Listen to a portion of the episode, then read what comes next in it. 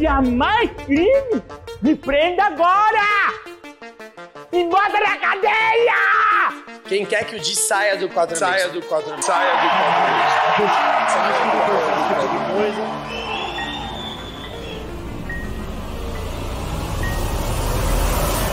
Eu vim aqui te recrutar pra mudar a sua vida e te tirar da lama. Os novos quatro amigos. Os melhores amigos da comédia reunidos. Eu, você.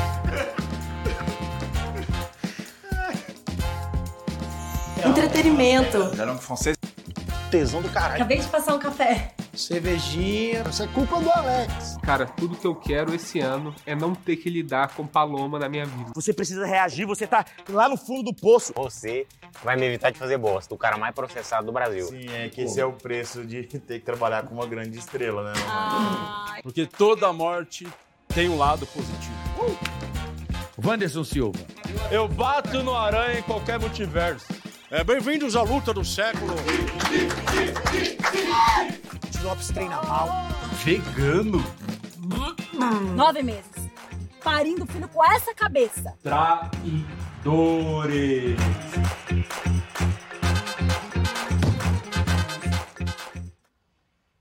Ih, vocês estão filmando, né?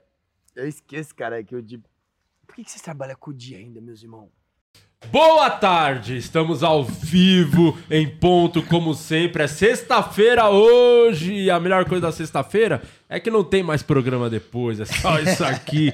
Tamo livre Tá dessa entregue. desgraça. Mais uma, menos mais uma. um, mas hoje é um programa bom porque é um Sim. convidado inédito. Sim. Então, é, precisou de 400 episódios, mais, né? Qual Aham. é o episódio de hoje? É 400 e qualquer coisa. é. 405. É, 404.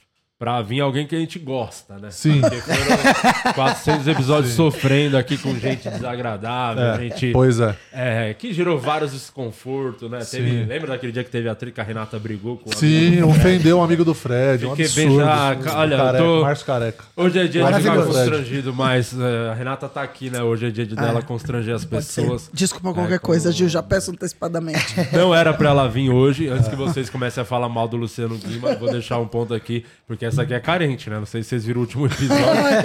Meu Deus, uma Mentira, eu não do sou. caralho. Puta, ai, ai, não vou fazer nenhum programa essa semana. O Guima que já nem gosta de faltar falou, vai no meu lugar.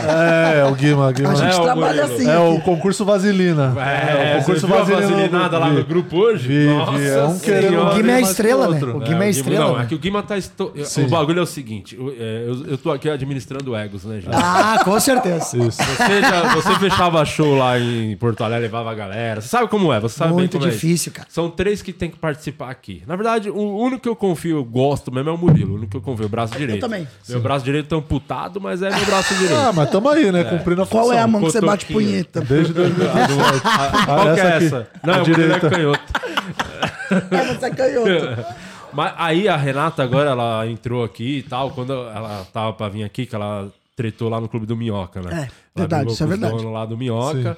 E aí eu falei, "Vai- vem trabalhar aqui então. Só que aí o Murilo falou, por mim de boa, porque o Guima já não vem mesmo, só que o Guima não gostou. Porque o Guima falou, não tem nada a ver, eu sou do elenco fixo, eu quero continuar Ah, fixo. tem essa treta do É, fixo. essa do- treta. bem- Aí que aconteceu? O Guima Não vem, bombou, mas né? O- agora o Guima tá estourado, né? Sim. Guima é o novo Gil Lisboa. É o novo.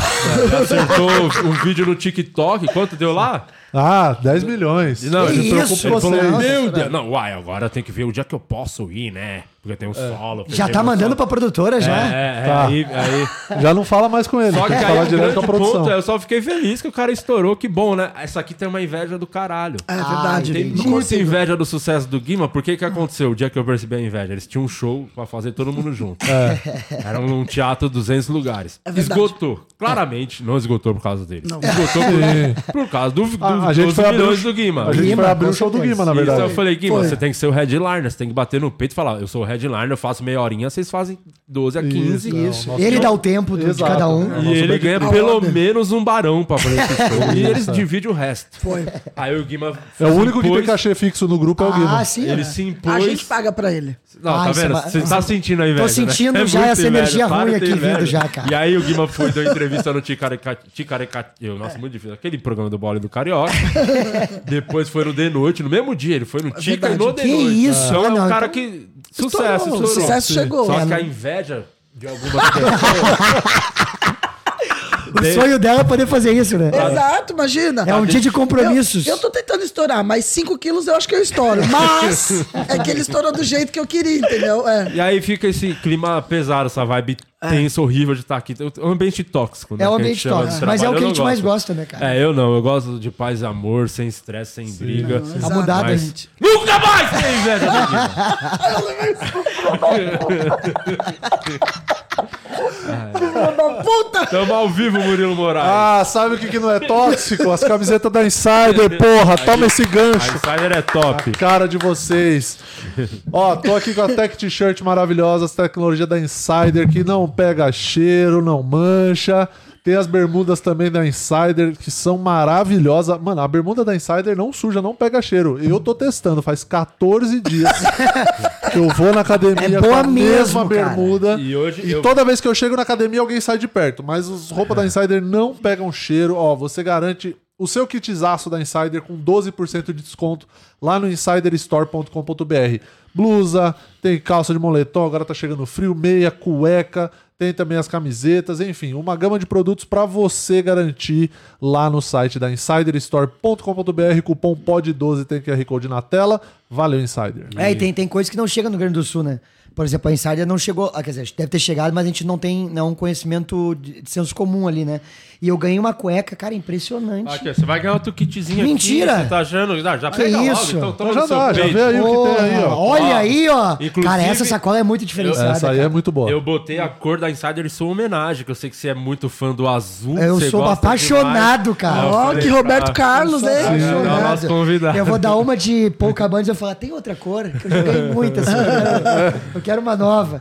Que, ah, essa cuecona Ó lá, aqui, ó. essa aí, ó. Isso, azulona pra botar Ó, no meu aquele- saco. o- É isso aqui, ó. Essa Coisa é linda, cara. Ó, esse tecido é demais. Você que cara. faz muito show, muita sessão, não tem tempo de como E que é, sabe tomar qual banho? a melhor, a melhor é coisa dessa Não cueca é que hotel, não cara. fica enrolando na coxa. A cueca que enrola na coxa me dá é uma muito raiva. ruim, cara. Essa daqui é literalmente, ela abraça os teus ovos, né? Isso aqui é maravilhoso. Abraço, ela é boa. E aí a Tech T-shirt pra Nossa, você, eu pra fazer fazer show, show é aqui, ótimo, ó. viu? Acabou as Pra fazer camisetas. churrasco também, viu? Não fica cheiro, não pega cheiro. É Não pega caramba, nenhum não- cheiro? Nada, nada. Você pode Vocês ficar... vocês gostam de fazer um churrasco? A Eu gente- lembro. Ah, Opa! Eu lembro que você estava aqui.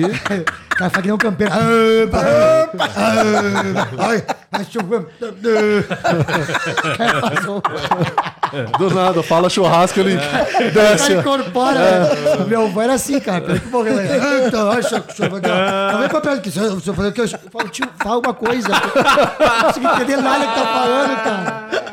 Fica muito boa, cara. Muito obrigado, gente. Ô, ô, Renata, você quer dar seu boa tarde agora? Sem invejinha, só fala com as pessoas, vai. Boa tarde. Agradeça, Olha o cabelo dela, tá top o cabelo tem. dela, hein? É, obrigada, viu? Fiz Esse ontem. cabelo top, olha lá. Fiz ontem, fiz quarta-feira. Quarta-feira. O, eu quero agradecer, na verdade, as pessoas que eu mais amo e que Ah. dou mais atenção nesse programa, que são os Only Feios, que eu amo de Claro. paixão. Muito obrigada a vocês que estão aí. E você que ainda não é um membro desse canal, assine e se transforme num Only Feios, que É. são os Only mais feios que a gente conhece. Você mais que já é feio, mas não é only.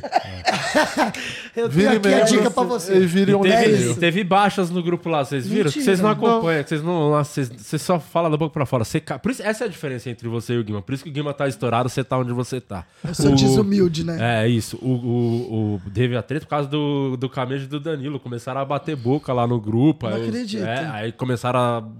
Mano, defender o Danilo. A- Uma mina que é fã do camejo saiu do grupo, puta com, com os OnlyFans. Deu uma puta treta lá. E eu achei bem divertido, bem engraçado ver as Você comentou alguma coisa? Não, só deixar as pessoas brigarem, eu tô. Porque você promove a paz, eu Sim, esqueci. não, deixa cada um. tu- É liberdade Mas de expressão. primeiro tem Quer que ter o falar, caos. fala. Primeiro tem que ter o caos. É, Porra. deixa- quer Depois falar, fala. Quer sair do grupo, sai. Quer ficar, fica. Eu gosto O importante é que eu tô por dentro. de- Eu tô olhando vocês, viu? Liberdade de expressão. É isso. E é o cara tem que fazer o que ele sentir. Exatamente. Exatamente. Sorte que eu nem entrei, senão eu ia entrar na treta, eu não quero, eu gosto de viver em paz. Aham. Você, você quer apresentar o nosso convidado? Que nem apresentamos como você quer fazer as honras, você sabe quem é ele? Esse não, aqui é não estourado. sei. É, não, nunca vi ele Ao na vida. de certas Lógico que sei. E é isso, então hoje o programa está maravilhoso. Nós importamos hoje o convidado, então está aqui. Palmas para Gil Lisboa. Obrigado. Muito obrigado. Grande Gil comediante. Lisboa. Muito obrigado. É uma Gil honra estar aqui, viu, cara? Tô muito É, feliz. Porra nenhuma. O Só pra te Gil, agradar, cara. o Gil é o dos, dos raros, dos raros, hein? Te contar no de, nos, num dedo da mão. Hum. Que deram certo, que participou do Te Apresento Meu Amigo. que vingou. Vamos lá. Gil. O... Que vingou mesmo? É o único, hein, esse pai. Não, não, tem Vamos, não, não é Irineu, possível. Irineu. Mais ou menos, né? Santa o Catarina. Guima tá vingando agora. O Guima tá vingando. É, Ah, o que vinga- Jordan. Nossa, Jordan que tá vingadores vocês são, hein? Ai, invejosa. Sabe que eu, eu chamei a Xanda e não ela.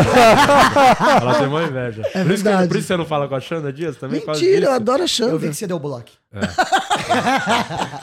Só por Perfil de fofoca que entra no Instagram e fala, ih, parou de seguir, hein? Choquei. olha, é, olha aqui o print, ó, parou de seguir. Renata Said para de seguir Xanda Dias. É, o Jansão, porque o Jansão, ele tá no processo, a vida dele mudou. Sim. A vida dele mudou. O, Inclusive, ele vai pro Rio Grande do Sul, ele não deixa mais entrar no camarim, hein, cara. o Jansen? Pô, toda vez que tenta entrar lá, ele falou, meu, só um pouquinho que eu tô só fazendo um negocinho aqui, eu tenho que ficar esperando lá fora. É, esse é O o Jansão. Jansão tá desse jeito, cara. É que não cabe, né? Onde ele tá, não cabe ninguém. É só o Jansen mesmo. não tá- É, eu entendo. Tô no meu lugar de fala. Posso o falar. Jansson é maravilhoso. E é, mano, você mesmo, único, assim. Ah, o Jordan tá bem. tá- Eu acho que é mais a galera do Ventura. Se bem que o Ventura levou o Atila também. Então Ô, tem um.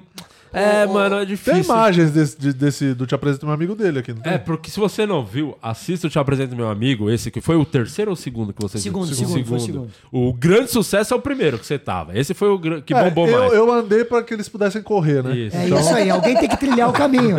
Eu tô com essa frase na cabeça que já é a terceira vez que eu uso ela hoje. Só hoje você já fala três vezes. Isso é muito Só- bom, cara. Aqueles comediantes É que difícil. eu tive que Eu trilhar que- este caminho. É isso. Só É, que o do Gil aconteceu uma coisa que foi épica. Sim. Se você não sabe, eu, direção, quem não viu, depois assiste completo especial, mas vamos ver um pouquinho do que aconteceu, um momento muito foda. Thiago Ventura foi apresentado, que o projeto Sim. te apresenta meu amigo.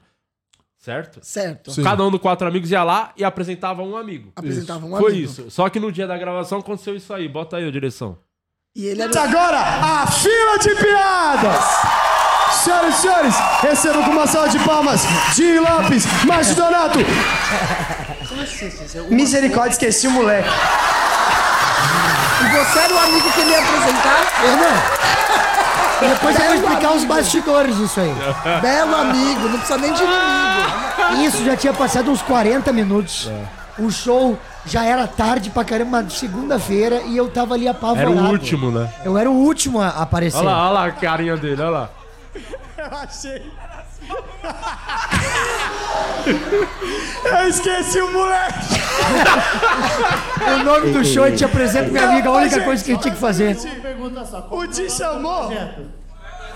Como que é o nome do projeto? Te apresento meu amigo.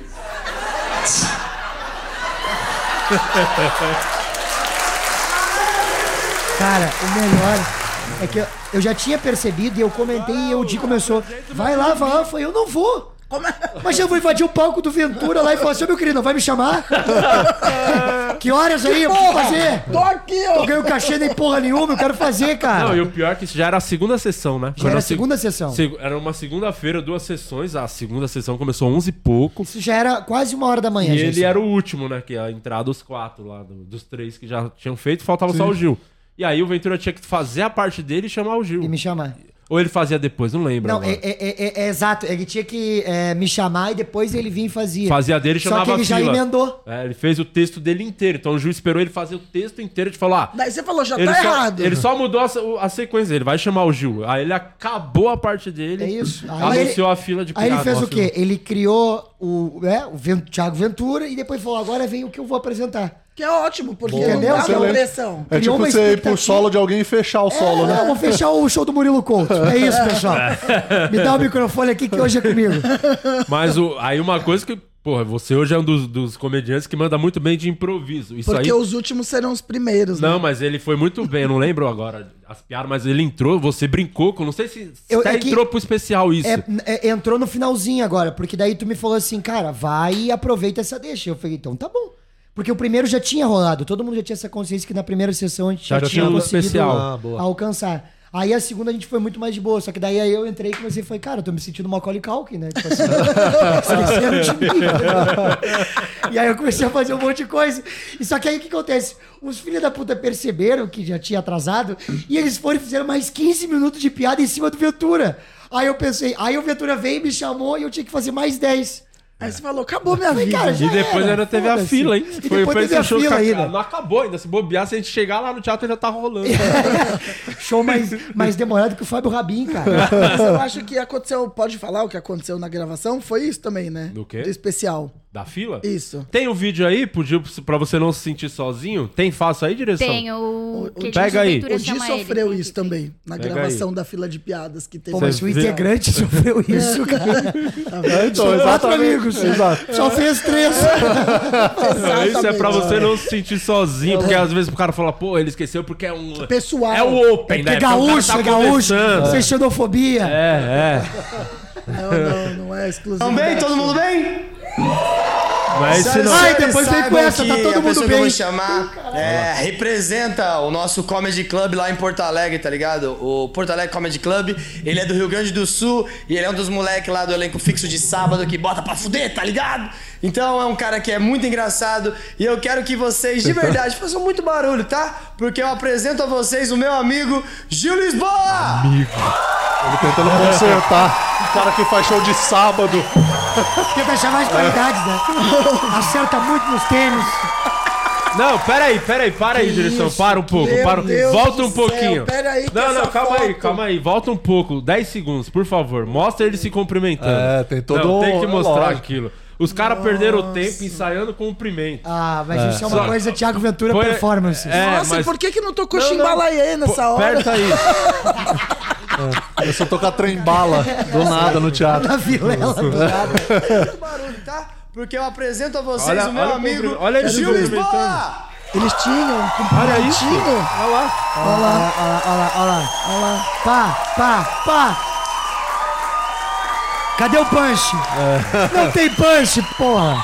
E aí, Só uma tudo bem? lésbica querendo fazer É legal pra caralho estar aqui. Obrigado Cara, mesmo, tô muito isso é um feliz. negócio de gaúcho, né? Porque é queria eu, Luca Mendes, eu invadindo essa- Lisboa, eu- eu- esse eu espaço. ano aqui em São Paulo ano passado. Tá bom, direção. Tem o outro aí? Achou o outro vídeo?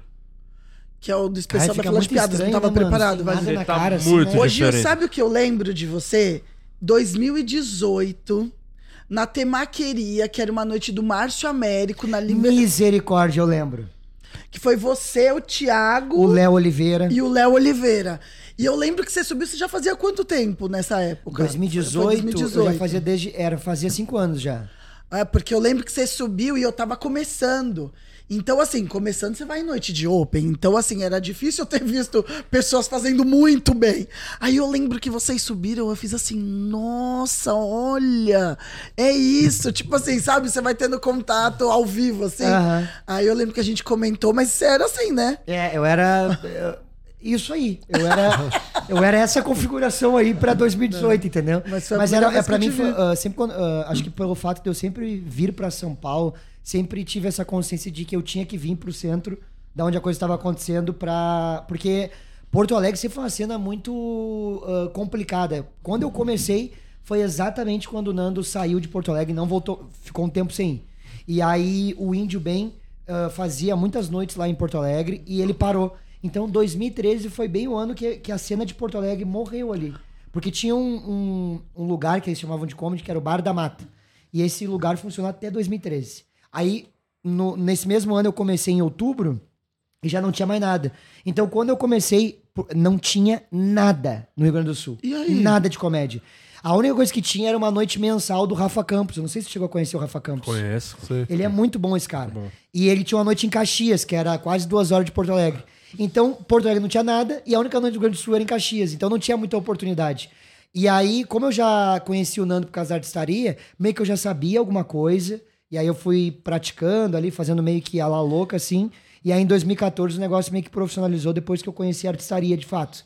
Que aí o Bart falou, meu, vai estudar. Aí ele me apresentou o Cris, ele me apresentou o Nando, de fato, assim. E aí a coisa começou a andar e eu comecei para São Paulo direto. Eu fiz um curso com a Larissa Câmara, fui porque eu sabia que eu tinha que vir para cá para entender como é que funcionava, porque aqui já rolava, tipo assim. Aqui já era natural ter noite de Mas sábado. você, produ- você foi do comediante o, o, o braçal, que eu falo do que produzia as noites, levava É, a galera. é. Você tinha um, tinha um barzinho lá que era muito maneiro. Eu fiz com você. E eu. Foi até a primeira. O dia que eu conheci o Chicó e ninguém tinha a menor O ideia que ele Lorde. era gay. Sim. Exatamente, Lembra disso? exatamente. Falei, Aquele cara deve comer várias minas. Ele fazendo show pensando, deve pegar geral. E ele che... não, isso, e, e ele. E e ele... ele, não era assumido ainda. Ele não era, ele Ele não fazia era. o texto, ele falava da mãe dele só nessa época. Exato. E É. ele chegou pra mim e falou: Pô, cara, queria fazer um Queria open na chupar tua seu noite. pau. eu falei, pô, tá no lugar certo, cara. Vai te sentir em casa aqui, meu amigo. Ah, mas eu acho que você não teve muita alternativa se não produzir, né? Acho que é por isso. É, sim, era, era Ah, ou é produz ou não maneiro. tem. Existe esse bar ainda? Existe ainda, só, agora eles voltaram com noite de stand-up. Ah, tá tendo stand-up lá? Agora voltou, eles tiveram um, um pequeno baque com o bar do comedy, assim, Ah. e eles falaram, não quero nunca mais ver stand-up na minha vida. E aí agora eles voltaram a produzir, mas tu fez lá com Eu o fiz no. Lorde aí, com- no Só que eu acho Santiago, que tu fez na melhor 2019. configuração. Porque o Murilo foi fazer quando tinha umas pilastras na frente, Sim. não, não tava mais... Porque eles, quiseram, eles quiseram aumentar o espaço. Quando eles aumentaram, aí começaram a ter mais problemas com gente que não conseguia ver, com ponto cego. Sim. Tu foi fazer na época que era o bar inteiro, assim, retão. É, acho que é. E era uma vibe muito boa, porque era tipo 100 pessoas e Excelente. era porrada o show, era maravilhoso. Qual era aquele outro também que eu fiz uma vez, mas eu acho que não era você que produzia? Acho que é Novo Hamburgo. O, o Rafael, Rafael Rita? Rafael Rita tem esse? Isso, não, então foi em Porto Alegre, porque Novo Hamburgo era o Lorde. Tinha um outro comedy lá também que era. Não era um comedy, era um bar. Foi a primeira vez que eu fiz show no Sul. Foi. Eu fiz esse dia com você e no outro dia com o Rafael. Tu fez em Porto Alegre. Lá no. Como é que é o nome daquele lugar? Muito maneiro aquele lugar. Parecia muito Comedy Club. Dois and... o que era Dois né? andares, isso, mesmo. isso, que era ali no Shopping Total ali que eu esqueci o nome que virou Bulls. Eu, eu esqueci Lugar o nome. maneiro. Maneiraço. É. E, e o Rita fez ali com o Patrick e tal, e ali foi uma noite, acho que era 2019 já, ali, É, ou 18, né? Alguma coisa por assim. aí. E era, foi uma noite que se estabeleceu muito bem, assim, porque ele foi o primeiro cara a botar o ingresso a 40 reais. Ó, que foda. Não existia esse negócio de ingresso a 40 reais? Tá louco, não existia. O mais caro era 20 reais. Porque, o que nem eu falei, 2013 não tinha nada. 2014, eu peguei. Era isso que tu falou, não tinha como ah, trabalhar, porque não tinha noite, então eu peguei e falei, eu com 18 anos, falei, não, vou pegar bar. Aí eu ia batendo de porta em porta, daí eu, eu peguei um bar na frente do Opinião, que é um bar clássico ali em Porto Alegre, que é, na época era o Boteco Tchê. E aí a gente começou a fazer as noites. Mas aonde firmou mesmo as noites e começou a surgir gente, surgiu a Juliana Barros, surgiu a Julia Vischer, surgiu a Nelly Coelho, que ainda é elenco do Poa Comedy, ah, surgiu em 2016, 2015, na real, que foi a noite do Uru House, que era toda sexta-feira. O Nando foi fazer uma vez e chamou de. Era o bifezão da comédia. Porque era o seguinte, ó. Eu já quero Era um corredorzão e tinha uma, uma, um buffet de salada assim no meio. Cara, eu juro, uma vez eu fui fazer show e o cara chegou e falou assim: Meu, hoje estourou. Eu falei, isso porque assim, o normal era fazer pra 10 pessoas. E ele disse: Hoje estourou. Eu cheguei no céu, estourou mesmo. Era um aniversário. Ai, meu Deus do céu. Cara, e nesse dia tinha o Gabi Celite. Eu sou o Gabi. Aham. Então, tipo assim, ó, o clima nada a ver com um cara que queria trazer depressão É. e os caras no aniversário. Ah. Mano, a gente se fudeu demais nesse bar, cara, demais. Mas ali surgiu muita gente, surgiu. Começou a vir o Alorino, foi ali que o Alorino foi morar, em, que ele fez o Pretinho Básico. Ah. Sim. Então ele fazia muito aquele bar. É, o Rafa Campos, o Eric Clapton, toda uma galera surgiu ali. ah, Essa fazendo- foi sua leva, então. é, a, minha- a leva começou ali e no Alcoala. Eram dois bares com Carlinhos Gota ali que a gente pegou pra fazer. E ali eu acho que a cena meio que começou. Ah, é verdade, dá pra pegar bares. E aí o negócio começou a crescer. E aí em 16 eu conheci o Boteco. E aí ali, de fato, tudo mudou. Porque o Boteco foi o, o divisor de águas, assim, da cena. Porque o Felipe, por ser de Campinas, já vinha muito pra São Paulo e era muito fã de comédia. Então foi o primeiro dono de bar que realmente quis fazer coisa pra comédia. Entendi. Não era tipo assim, esse dono do, do Uru, ele cobrava água da gente. Entendeu? Então, se os donos da noite não fossem, ele cobrava água. Então, sempre tinha aquele problema de que ele via muito mais o consumo do que o show. É aquela coisa de tô te fazendo um favor, né? não é meio que, uma "Ô, meu, troca de trabalho. espaço aqui, Sim. olha só, onde é que tu ia fazer? É. E o Boteco não, o Boteco, tipo assim, ó, ele falou, ó, não tem dinheiro, mas o que eu precisar fazer, eu faço manualmente. Então ele conseguia com um músico amigo dele, que até hoje é o social media, que é o Fernando Rampon, ele prestava as caixas, aí o palco ele mesmo construiu. Então, tipo assim, ó, ele tentava deixar o máximo confortável possível para que a gente pudesse fazer o show. E a gente tinha uma métrica do início do Boteco, que era, a gente não vai trazer famoso. Ele tinha o sonho de trazer famoso. Eu falei, não, nós não vamos trazer. Vai ser só a cena daqui. E isso reverberou agora, por exemplo, em 2023, que hoje a galera vai no boteco pelo show. Pelo show não vai. Entendeu? A não galera lota pelo show. E é, e é difícil pro, pro dono do bar, geralmente, entender Muito difícil. Isso, tipo, que vai levar, por exemplo, 6, 7 anos pra conseguir. Tipo, lá na frente você vai ver o resultado daquele trampo e que vocês o estavam fazendo ali. um adendo que antes era um lugar, era um outro lugar. Era o Boteco S.A.. No, no outro Tu boteco. fez lá, é fiz, bem fiz. no início. É verdade, cara. É, verdade. Tu fez Foi ali em 2017. 17. Então, eu fiz em 2017 17 também. também. quando morava eu e o Thiago junto É? lá. É isso aí. É isso aí. Aí tu foi fazer lá em 17, que era o, o, o Boteco S.A., que era um espaço de 60 lugares. Aí, que já era um, um, um- bar que não, não era normal. Ele fazia. Ele tinha carta de Uno, ah, uns jogos de tabuleiro. Ele já pensava em coisa diferente. Daí, eu, meu, meu sonho é ter um comedy, eu quero ter um comedy. Eu falei, tá, então vamos ter paciência, porque a gente tá num lugar que eu lembro que na época a gente era 10 comediantes que tinha que aguentava 15 minutos. Então, tipo assim, ó, pra manter um comedy com 10 caras só é muito difícil, cara. E outros 10. Na época, os 10 não era 10 que queriam ser comediante. Tinha um que era da rádio que fazia, que a, o comédia era, tipo, sei lá, terceiro plano. Então ainda era, um- era uma cena muito difícil, assim, de fazer o, o negócio engrenar. E aí, incrivelmente, assim, por ser pequeno, isso foi uma coisa sem querer, ajudou muito. Porque daí 30, 40 pessoas. Showzaço. Showzaço, porque era 60. E aí virou Boteco Comedy. Nesse, aí a gente conseguiu botar 70 lugares, porque ele tirou, tinha um bar de canto assim, daí ele arrancou esse bar, levou lá pro fundo tudo.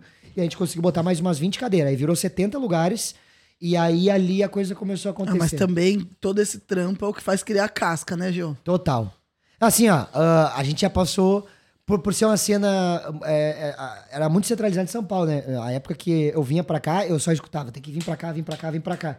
E eu tentei fazer um caminho meio inverso de, tá, primeiro eu vou fazer a coisa acontecer aqui, porque se tiver uma boa base, se der uma merda pra mim em São Paulo, eu volto pra cá e, e o Sagaz. negócio ainda tá acontecendo, entendeu? Inteligente da Essa, parte. essa era a ideia. E o Felipe, como eu disse, cara, ele, é, ele, ele foi a mudança de, de patamar do Rio Grande do Sul, porque nunca se teve um cara tão preocupado com comediante. Tu lembra? Sim. A época que eu levei ele o Santiga, nenhum deles tinham números muito expressivos, né?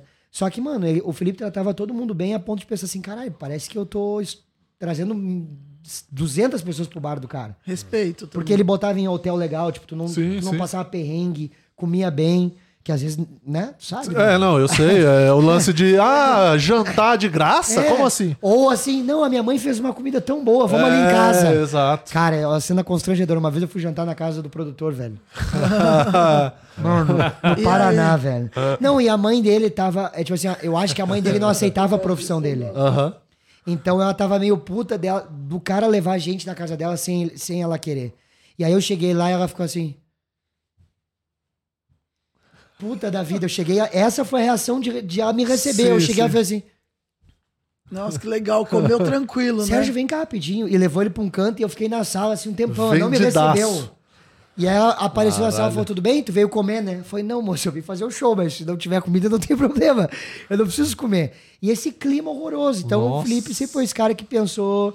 Pô, eu vou te dar todo o suporte, cara. Eu, eu fiz o trabalho de produção, eu, eu- eu- que nem o Felipe sempre fala, pô, tu participou comigo, tanto é que em 19 eu virei sócio no papel e tal.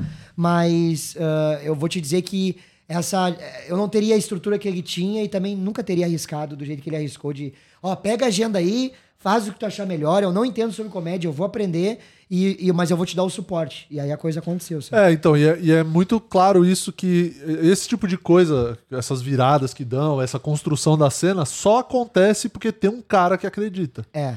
Tipo, a- o comediante sozinho, ele faz muita coisa, mas muita- muitas vezes pra si. É, é. Agora, tipo, pra fazer uma cena igual vocês fizeram, só existiu porque muito o difícil. maluco, mano, se Todo fudeu, né, comediante também. que vai pro sul quer passar no boteco pra É, fazer então, show, tá, não muito importa o foda. momento que o cara tá, porque Sim. é legal de fazer, o show é, mano, é foda, sempre é, alto. Sim. E melhorou ainda, vai ser, é o que você falou, de tá melhorando, que agora tá numa outra posição lá, o palco, que melhor, ficou melhor do que já era, né? Melhor. É, que mu- primeiro mudou de local, em 17 mudou, saiu da onde esse era de 70 e foi pra uma outro lugar. Só que esse outro lugar, ao invés de 70, era 110. Aí agora, esse mesmo lugar ele reformou e conseguiu deixar num- uma posição num palco que vira 150. Uou. Só que, tipo assim, ó, é que nem ele fala, não é 150. É 150 Intimista. Entendeu? E aí não perdeu o clima, que isso era o medo que a gente tinha na mudança do local, que era, cara, todo mundo vem pra cá pra fazer o boteco. A gente não queria. Porque a gente sabe, né, que existe. Mudou de lugar, parece que perdeu a, O charme. a Alma, né? vibe, o charme. E, e ele conseguiu trazer a mesma essência pra esse lugar. E, e para nós é, é, uma, é uma vitória, cara, porque, tipo assim, a gente tá muito longe de São Paulo, querendo ou não. Claro. Uma- as passagens hoje não são baratas, então é muito difícil ter esse, essa ponte E a aérea, segunda né? cena mais quente é lá. Exatamente. Não tem o que falar. E, e- e o mais louco pra nós é, é saber que a galera do tamanho do Di, do tamanho do Rabin, do tamanho do Rodrigo, esses caras estão fazendo show lá e eles fazem uma força. A gente sabe quanto cansa, viagem, correria, faz show pra cá, pra lá. O cara ainda quer dar um jeito de chegar a tempo e fazer um boteco, cara. Então, pra nós, e, e- e- virou uma referência como se fosse o Minhoca. É. Tu entende? Que é o Sim. lugar em que os comediantes com querem estar. É, mas com teto. É. Com teto ainda. É. Ainda. Ainda. ainda. Ainda. porque a estrutura não é das melhores. Mas Até você- o Patrick inventar outro livro. Mas você veio pra São... Morou em São Paulo tempo. Morei. Como é que foi esse período? Você, tipo, meio... Imagino que foi um aprendizado, mas acho que você se arrependeu porque você voltou. Ou deu BO, foi difícil se manter, porque é aquilo, quando você é de fora e vem pra São Paulo, você faz show pra caralho, porque ó, tem um cara ali de fora aqui na- essa semana em São Paulo. Aí você... É meio... Dá uma, é uma ilusão também um pouco. Quando porque você vira um local, já era. Aí porque É. tem muita gente também. Muita né? Não tem concorrência. tanto show. A, a minha sorte foi ter vindo antes pra cá. Desde 16 eu já vinha pra cá. Eu ficava ali na, na Vila Mariana, ali num, num hostel. Então eu sempre, eu sempre tive no meio da galera. Fazia, eu fiz o Frei Café e Coisinhas. Eu fiz umas noites meio underground. Assim, eu fiz o, o Be, esse Bet Bete Faria? Será que Bete Faria? Eu, eu fiz desde o primeiro local, que lá era o melhor. Sim, que era na garagem. Na garagem. Sim, Lá era o bom show mais maneiro que tinha, assim. Eu fiz o segundo show do Bete Faria, na época. Que, que já era em outro local? Não, não, o segundo show da história, Ah, na da história garagem do lá. Faria. Aham. Nossa, ali Muito era legal, uma mano. noite muito maneira. E aí eu, eu consegui captar entre a galera que eles sempre falam assim, ó, meu, quem vem de fora tem prioridade. Quem tá aqui, mano, é na fila, correndo, batalhando e tal. E quando eu vim em 18, ah, eu vim porque eu tava já fazendo algumas coisas com o Afonso, eu já cuidava do meio que cuidava do canal dele, monetizei. E ele queria muito alguém que gravasse. Eu, quando eu trabalhei com o Cris Pereira em 16, eu, eu, eu, eu, é, é, investi muito dinheiro em equipamento. Eu tinha 6D, que na época Canon 6D era tipo assim, uma das melhores. Eu tinha 70-200, que era aquela câmera, aquela lente que te dá muito profundidade. Tu, tu consegue, por exemplo, teatros grandes, que normalmente a galera tava fazendo, tinha lente que não chega lá com foco. E a minha chegava. Então eu, eu sabia que eu ia ter um mercado aqui. E o grande lance que eu. 2018 foi um momento muito importante da minha carreira, porque eu fiz comédia ao vivo, eu fiz o Comedy Central, ah, eu comecei a fazer o Quatro Amigos ali, né? Participar no Santo Agostinho. Eu, eu cresci muito como comediante stand-up e pro Rio Grande do Sul também foi uma base boa, porque eu era o dono do boteco. Então, era um, um comediante do Rio Grande do Sul que, não, ah, que tava morando aqui Mas tinha o bar lá rolando. mas tinha o bar rolando lá e pra mim foi muito importante também porque meu apartamento acabou, tipo, ah, aparecia o, o- a Bruna toda hora, o, o Chicó, o Cambota, então virou uma forma de eu chegar pros caras e falar, meu, vamos pra lá. Então, pra mim facilitou muito essa- Network. esse network, entendeu? Só que o que acontece? Em 19, o boteco ia fechar. Sim, eu lembro dessa fase aí. Entendeu? E aí eu voltei pra Porto Alegre porque eu tinha que comprar o boteco de fato, entendeu? Porque senão o negócio ia fechar e foi muito tempo de dedicação.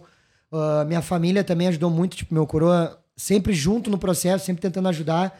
E eu, e, e eu sabia o quanto que aquilo era importante. Eu falei, mano, se isso aqui fechar, acabou, mano. Nós vamos voltar pra 2013 com certeza. A galera que vai desanimar, não tinha ninguém ainda. 2019 não era uma cena que nem agora, que tem gente ganhando, vivendo de comédia. Era uma galera que podia trabalhar no negocinho, fazer um show de noite, ganhava um complemento. Então eu sabia que o negócio ia morrer. E eu tive que tomar essa decisão de voltar, cara. Pra mim foi muito difícil porque eu literalmente tava ah, entrando na cena ah, de São Paulo, eu tava começando a ter mais exposição.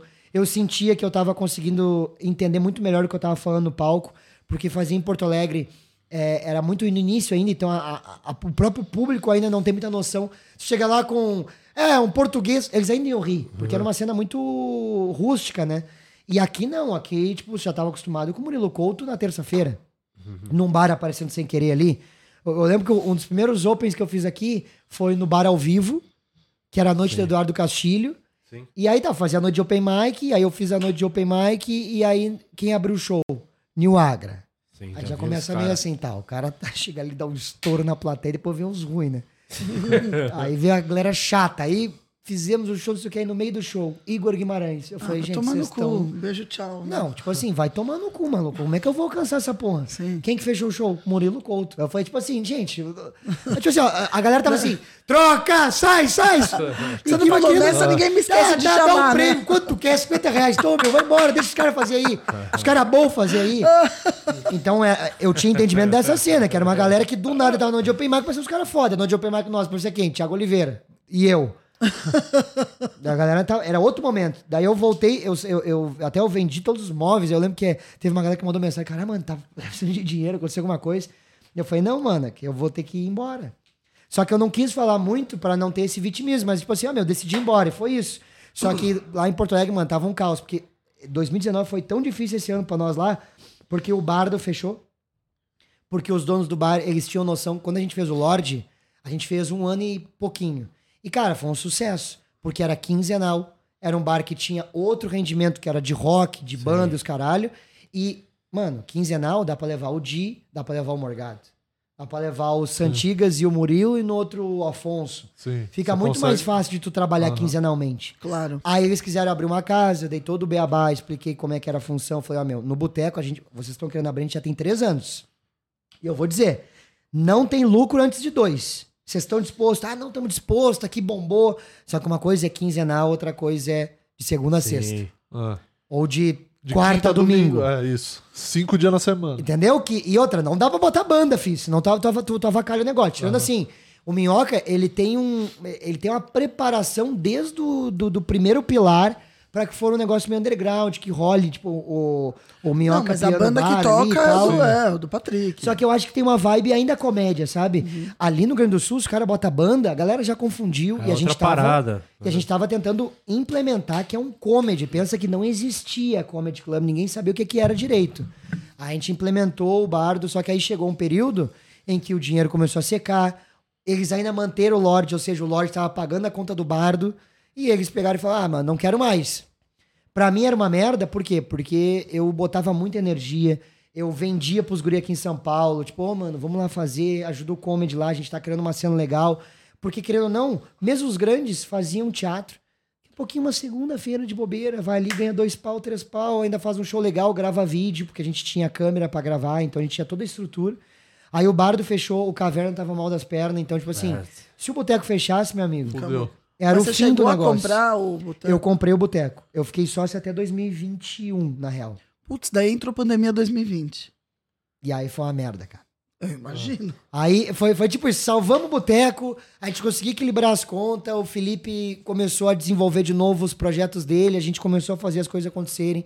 Aí 19 deu um pico de novo. Daí era só voltei. seu. Não, era meu e do Felipe. Ah, tá. Eu virei sócio do Felipe. Só que eu saí de São Paulo, voltei pra Porto Alegre já com uma bagagem, e, tipo assim, eu já tinha um relacionamento com os caras de um jeito diferente que como era antes. Então eu já tinha muito mais facilidade pra trazer as pessoas e tudo mais, e a coisa começou a bombar. Aí quando eu gravei o, o Te Apresento Meu Amigo, foi melhor ainda. Porque a galera que consumiu o boteco falou: Te apresento meu amigo, quatro amigos, toda aquela parada. Então deu uma credibilidade pro bar muito interessante também. Claro. Só que aí em 20 veio a pandemia, cara, e aí foi tipo assim, ó. Mano, quem conseguiu superar a pandemia não, não termina Qualquer mais. coisa, é. Não termina mais. e nessa cara. época foi o quê? Que você fez pra manter? Só que o, o outra, órgãos, o que que foi? é, outra coisa que aconteceu quando eu voltei de São Paulo é porque eu sentia que. ah, eu, eu, eu, eu tinha entendido o stand-up, eu tinha entendido o formato, só que eu ainda entendia que não era muito o que eu ia fazer, sabe? Tipo, eu entendia que eu. Eu, eu sempre gostei de stand-up, eu comecei por causa disso, só que eu sentia que não era. é, como eu vim do teatro, não era muito isso que eu ia fazer pro resto da vida, entendeu? Entendi. E aí ali eu consegui, ah, como eu tava longe de uma cena que já funciona, e eu tava literalmente criando outra, eu comecei a trabalhar com o Inter. E ali eu comecei a fazer um personagem, que era uma doideira do cão, assim. Só que ali eu comecei a me desprender um pouco mais de, tá, não, eu vou fazer isso aqui, vou me dedicar a isso aqui. E comecei a fazer show fardado. E aí ali começou a. Na pandemia que eu comecei a gravar vídeo, e aí eu comecei a criar um público diferente do stand-up. Que era um público que gostava de vídeo da internet. E eu comecei a trabalhar esse público, foda-se. Aí comecei a fazer show e peguei esse hype, porque já existia comediantes que estouravam na internet e iam pro palco. Zero pessoas. Sem muito entendimento do que tava fazendo e tal. E eu já tinha uma base, já sabia o que tinha que Essa fazer. é a já tinha diferença a grande diferença do seu caso para de muitos que estouram aí com um vídeo uma coisa e não E vai pro palco e é uma puta bosta de show e ninguém já era, né? Só que aí eu- Só que você já pessoa- tava pronto pra fazer isso. É, e eu criei um show ah, pra torcedor. Era esse nicho que eu ia trabalhar. Torcedor, fanático. Então, Tanto é que o meu personagem, ele era. Quando a gente fez o laboratório, era assim, ó. É pra ser um personagem de um cara que tá num dia normal e quando ele entra no estádio, ele pira o cabeção. Tanto é que ele gritava, falava umas besteiras, porque a, a persona era essa. Era tipo assim, ó, um retardado. É igual. do- Eu já viu a pessoa quando entra no estádio, como ela muda? Igual um Nunca fui no estádio. Xinga. É igual qualquer torcedor. Qualquer que, que você acha É igual o? Murilo que grita aqui quando Eu- você Absurdo, perde. é, Murilo é Entendeu? Faz um uma é. gritaria. Minha cara mesmo. É. Você precisa ver quando o Santos perde como o Murilo fica. Mas então é todos os dias, né? Porque o Santos tá porcaria esse time, né, cara?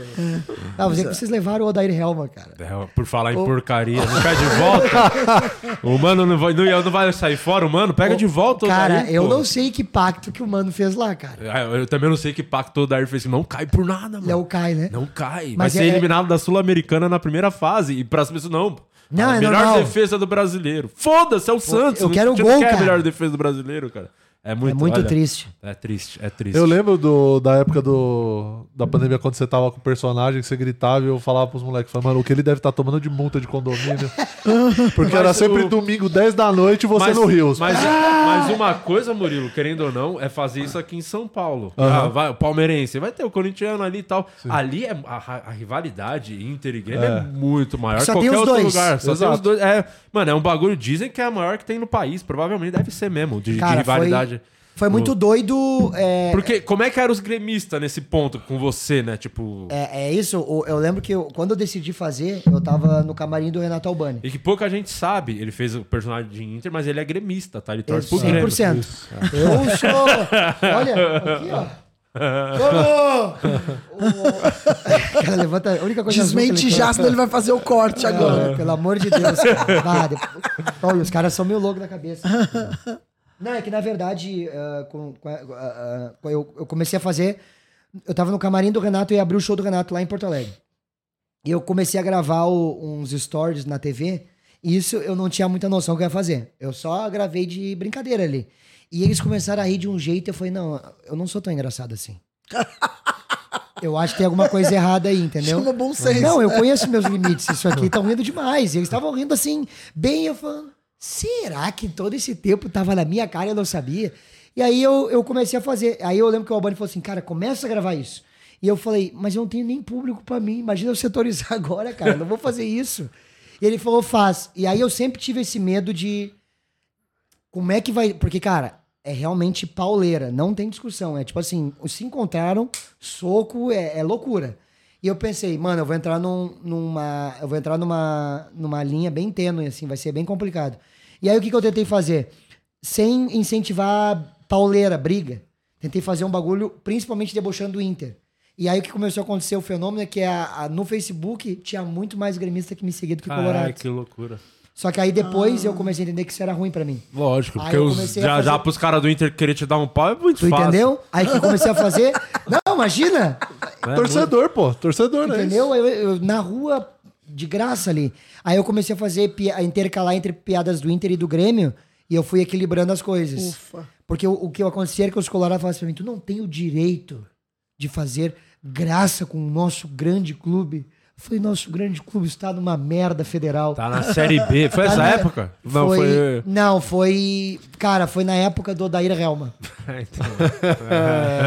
E, e, ó, vamos ver se bate pra ti. Bom, tá vindo um personagem novo Ó, aí, então, aí, hein? ó, aí, ó. O torcedor Santista aí. Mas tem um bagulho, essa é a diferença do time grande que não tem a menor chance de jogar a segunda divisão. Time Entendi. grande não. Ah, sim, é esses time imagino. pequeno que joga. Espera, Não tem impossível. espera. Impossível, não tem como. Não acabou ainda. Não tem como, é. Cara, o Odair ele tem um sério problema, que é ele se apaixona por certos jogadores Ah. que ninguém entende por que, que ele. Tem tanto jogador, ele se apaixona por aquele que ninguém gosta. Tá macho chamando o Santos. Tu tá entendendo?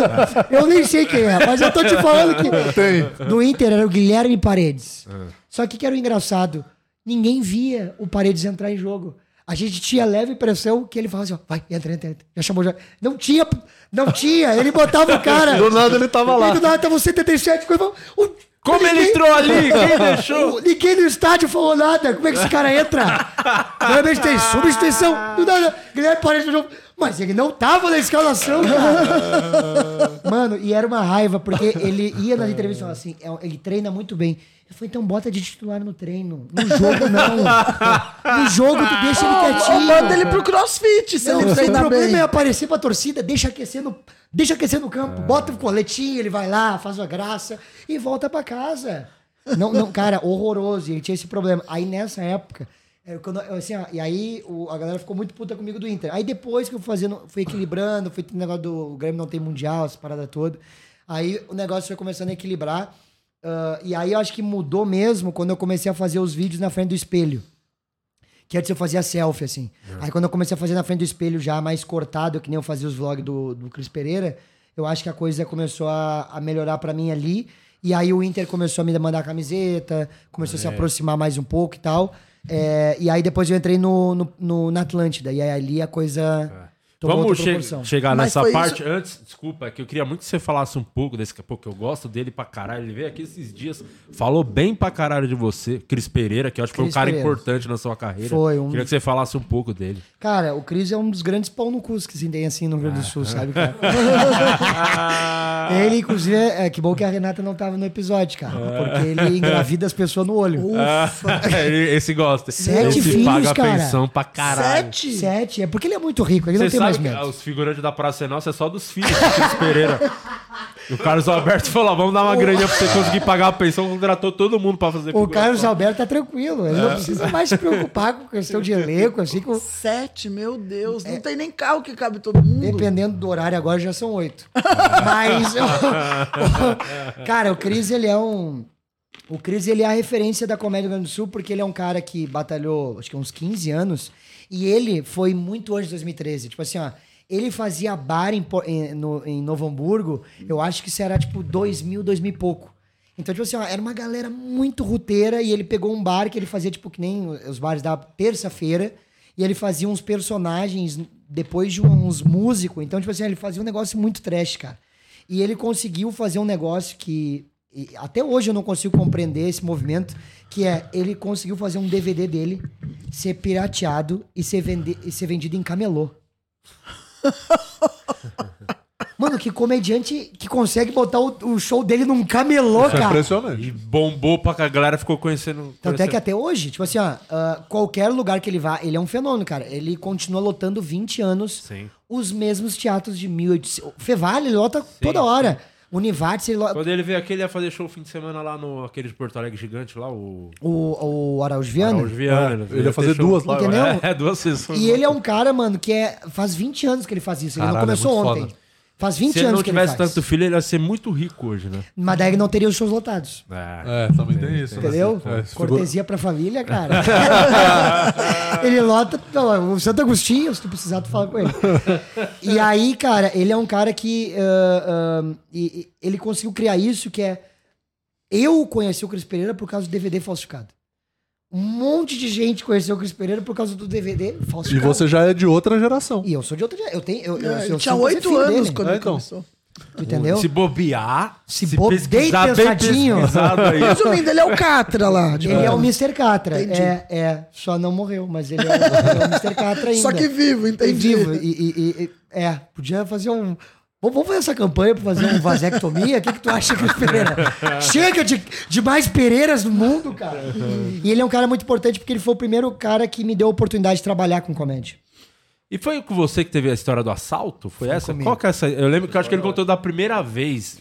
Fala um, esse dia só. é que eu acho que o Cris, por ser muito grande, ele acha que ele não morre, entendeu?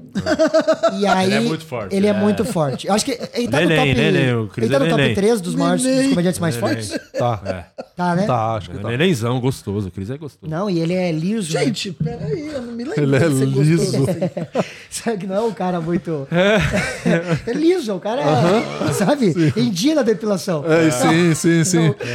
Ele tá Ah. no top 3, que é ele. Flávio Andrade. Fla- Ah, o, o- é que o taba, é que o, nossa, o Tabacudo, ele vem, É que vem- o tabacudo ele vem vem na se- concorrência. é, exatamente. E é, e é na tesão, né? O Cris ele é mais retido, assim, né? É, a pe- Então, o Cris ele bota mais o tesão entre quatro paredes, né? Exato. Sete filhos e tal, o É. tabacudo ele, Ele já bota é, no tá mundo, nem aí. né, O tabacudo é, no show, É nas no show, roupas. é no show, exato. E o Kedney E o também. Kedney, não, o Kedney eu, eu vi aqui Não, o o episódio. Você não sabia que o usa de Kedney tá camisa. proibido agora de fazer show de camisa?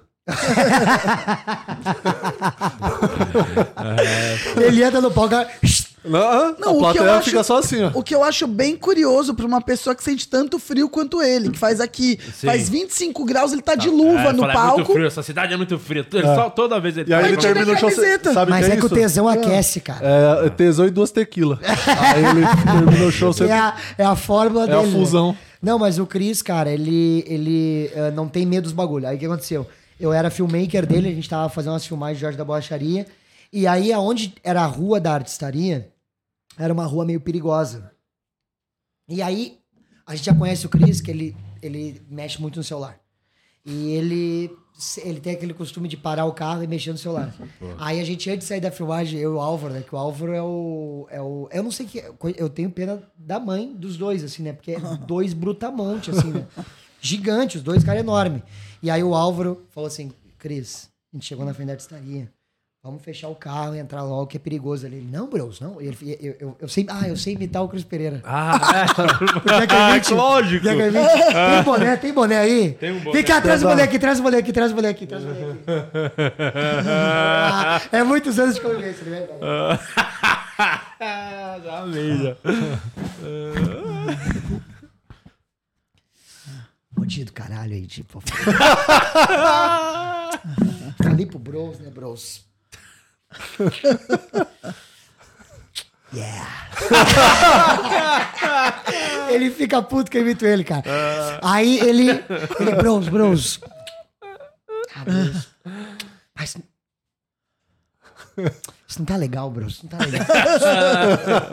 e aí eu falei, ô Cris. é, aí ele falou, Cris, é de verdade, mano, tem que agilizar o processo. Não, tranquilo, Bros, relaxa, Bros. Chegamos na frente do negócio, ele começa a mexer no celular. E a gente, Cris, vamos lá, Cris. Daqui a pouquinho no meu vidro aqui, ó. Pá, pá, pá. Cara com canhão, já olhei. Mano, juro por Deus, eu tava com uns 40, 50 mil de equipamento. Você falou, fudeu. Só que pro Cris, 40, 50 mil era. Entendi. Pra mim, era tudo que eu tinha conquistado. Pra ele é uma sessão. Ele é uma. se- Pra mim era tudo que eu tinha conquistado. Cara, eu entrei em desespero. Eu lembro que a câmera não tava desmontada ainda. Eu peguei e botei pra baixo. E ele abriu a minha. O cara foi gentil, ele abriu a porta pra mim. Ele falou: com licença, o senhor pode sair do carro? E eu saí e me joguei no chão. Porque eu não. câmera com a pra câmera, porque eu falei, ah, mano, se levar tripé, essas porra, foda-se. Mas essa lente aqui, essa câmera, ele não pode levar. me joguei no chão assim e ele pegou e botou o revólver na cabeça do Álvaro. Ajoelhou o Álvaro. E isso, o Cris mexendo no celular. não viu? Ele não viu. É porque você chegou, abriu a porta, você desceu. E ele pensou, tá tudo certo. É isso. Aí ele pegou e falou: Que isso, bros? aí o, ele, o cara pegou e, e- Tinha dois. Aí, um, e- aí o outro pegou e foi dar a volta e ele. Perdeu, perdeu, perdeu. Aí o Cris sai do carro. Daquele jeito dele. Que que é isso aí? Claro. Não Falei, homem de ferro, dá pra dar uma segurada aí, por favor, cara. Tu tá sem armadura, baixa tua bola. E a câmera tá parcelada em 10. Muito triste. Aí o cara falou: Ah, é? Tu quer te aparecer? E pegou e puxou o ferro pro cara. Eu, meu, ele ia matar o Cris, mano. E ele encostou no Cris e olhou e falou: Não, esquece, meu, é o Jorge. meu, e. Só que assim, ó. Ele reconheceu o Pra personagem. isso acontecer, o Álvaro tava assim, ó. Já tava no O Álvaro tava estilo assim. E eu jogado no chão assim, ó. orando já pela vida. Aí eu só, eu só lembro de fazer assim, ó. É o Jorge. Jorge? E os caras saem, e o Cris, não, meu bruxo, tamo junto. Ele, não, tamo junto, é dos nossos, é dos nossos. Aí o Cris, oh, meu, deixa eu só te dar. E os caras correndo. Que DVD, magrão? Ele queria dar o DVD. Ô, Tô meu, acreditando nisso. cara, por Deus. Só pra você não sair de mão vazia. Meu, os caras saíram correndo, o Cris foi atrás, os caras entregou dois DVD pros caras, meu. Aí você não sabe como foi parar no camelô. Meu, pelo amor de Deus, cara. Cara, Dedicação, né? preocupação, de, preocupação com marketing esse horário. Cara, só falta ele pegar a história e falar assim, tô com dois aqui do corre, que a rapaziada do caralho. assim. Você acha que é fácil ficar 20 anos lotando sessão? Não É esse tipo de investimento que tem que fazer. Exatamente. Ó, e eu não sei se é verdade, tá? Mas diz o Álvaro que os dois apareceram na temporada dele no teatro. Por Deus. Ah, Não tô, não tô, não tô, Mas tô DVD não tem como não querer ver ao O. Cris mandando mensagem, bota dois nomes na lista aí pra mim. Ah, que maravilha. Os Oreia. E não precisa fazer revista neles, não, né? Cara, surreal, cara. Esse dia foi surreal. Esse dia eu falei, Cris, o Jorge da Borracharia salvou nossa vida, cara. Caralho, muito bom. Porque Que os caras estavam muito. Ah, eles estavam pela maldade ali. Cara, eu lembro, eu não lembro exatamente dele contando a sua história, mas a sua versão eu gostei mais. Já. Cara, é porque a história Provavelmente dele. ele não contou a parte que vocês estavam no chão, ele que no Não, celular. é claro que ele não vai contar. É Não a vai contar versão essa de quem parte. ficou com o cu na mão, né? Não, a versão de quem não é reconhecido. A versão da do proletariado. Essa é a versão. Tá, eu com a câmera escondida, apavorado. Cara, eu entrei na listaria, eu tava branco assim, o Bart. O que aconteceu? Falei, o que aconteceu? O Cris não saiu do telefone, nós quase morremos ali. Só. Só isso. Aí agora, daí depois ele continuou ficando mexendo no celular? Não, ele nunca para. Ah, entendi. Eu me Pô, surpreendi depois que ele não desse dia aí aqui. que tem que mexer mesmo, Daí porra. que Depois disso. agora já sabe que ele é o Jorge. O Jorge, porra. Ah, vamos pra umas perguntinhas dos membros aí, ô Murilo. Ah, falou mandar um abraço pros Só OnlyFeios aqui, o Gilead, a Anne, Thiago tá aqui também. Rapidinho, antes de ler as perguntas, os OnlyFans mandaram uma fotinha do Gil. Cadê? Ah, não, não. Vamos ver. 4K e HD.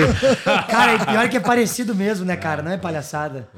É, muito. a mesmo. Maria Gadu é da esquerda, né? Pra É, quem tá pra vendo deixar em casa. O Não, e da falaram, direita. falaram assim que nessa época ele era Maria Gadu e que agora ele tá um nabote depois da bariátrica.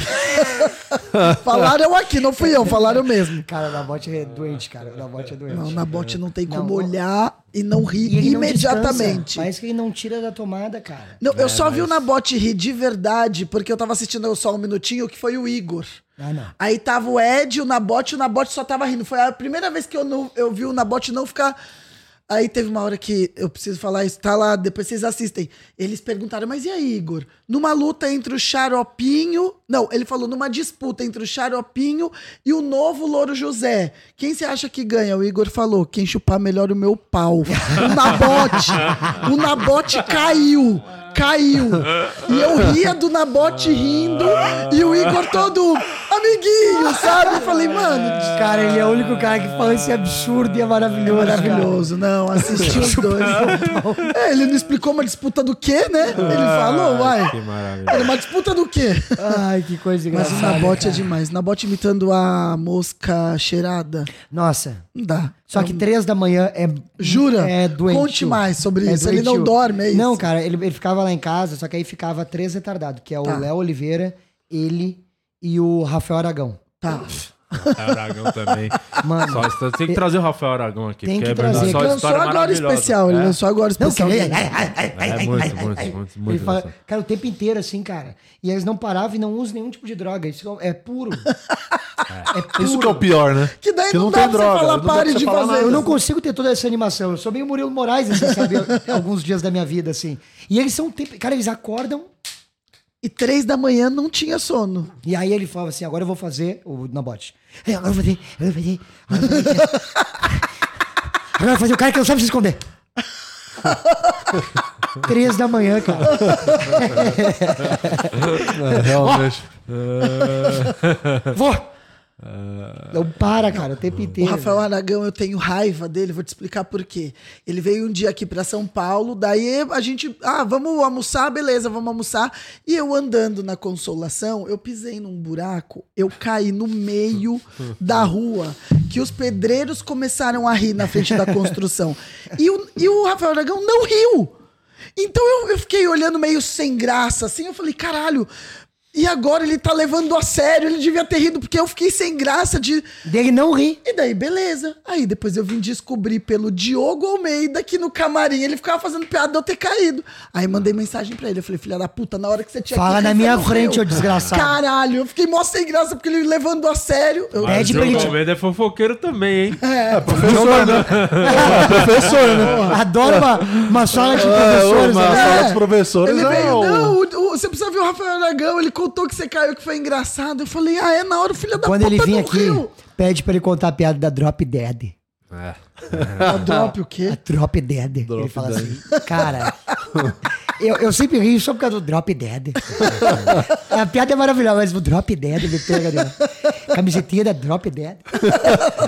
O André Torres está falando aqui, ó. O Gil, apesar da pouca idade, vem levando o stand-up muito a sério e de forma profissional. Ele entendeu que se você brinca de comédia, ela brinca de te pagar. Se você leva como profissional, ela te paga como tal. Fica aqui os meus parabéns, ele é muito bom.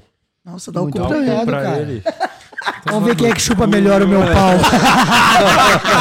É uma disputa, vai.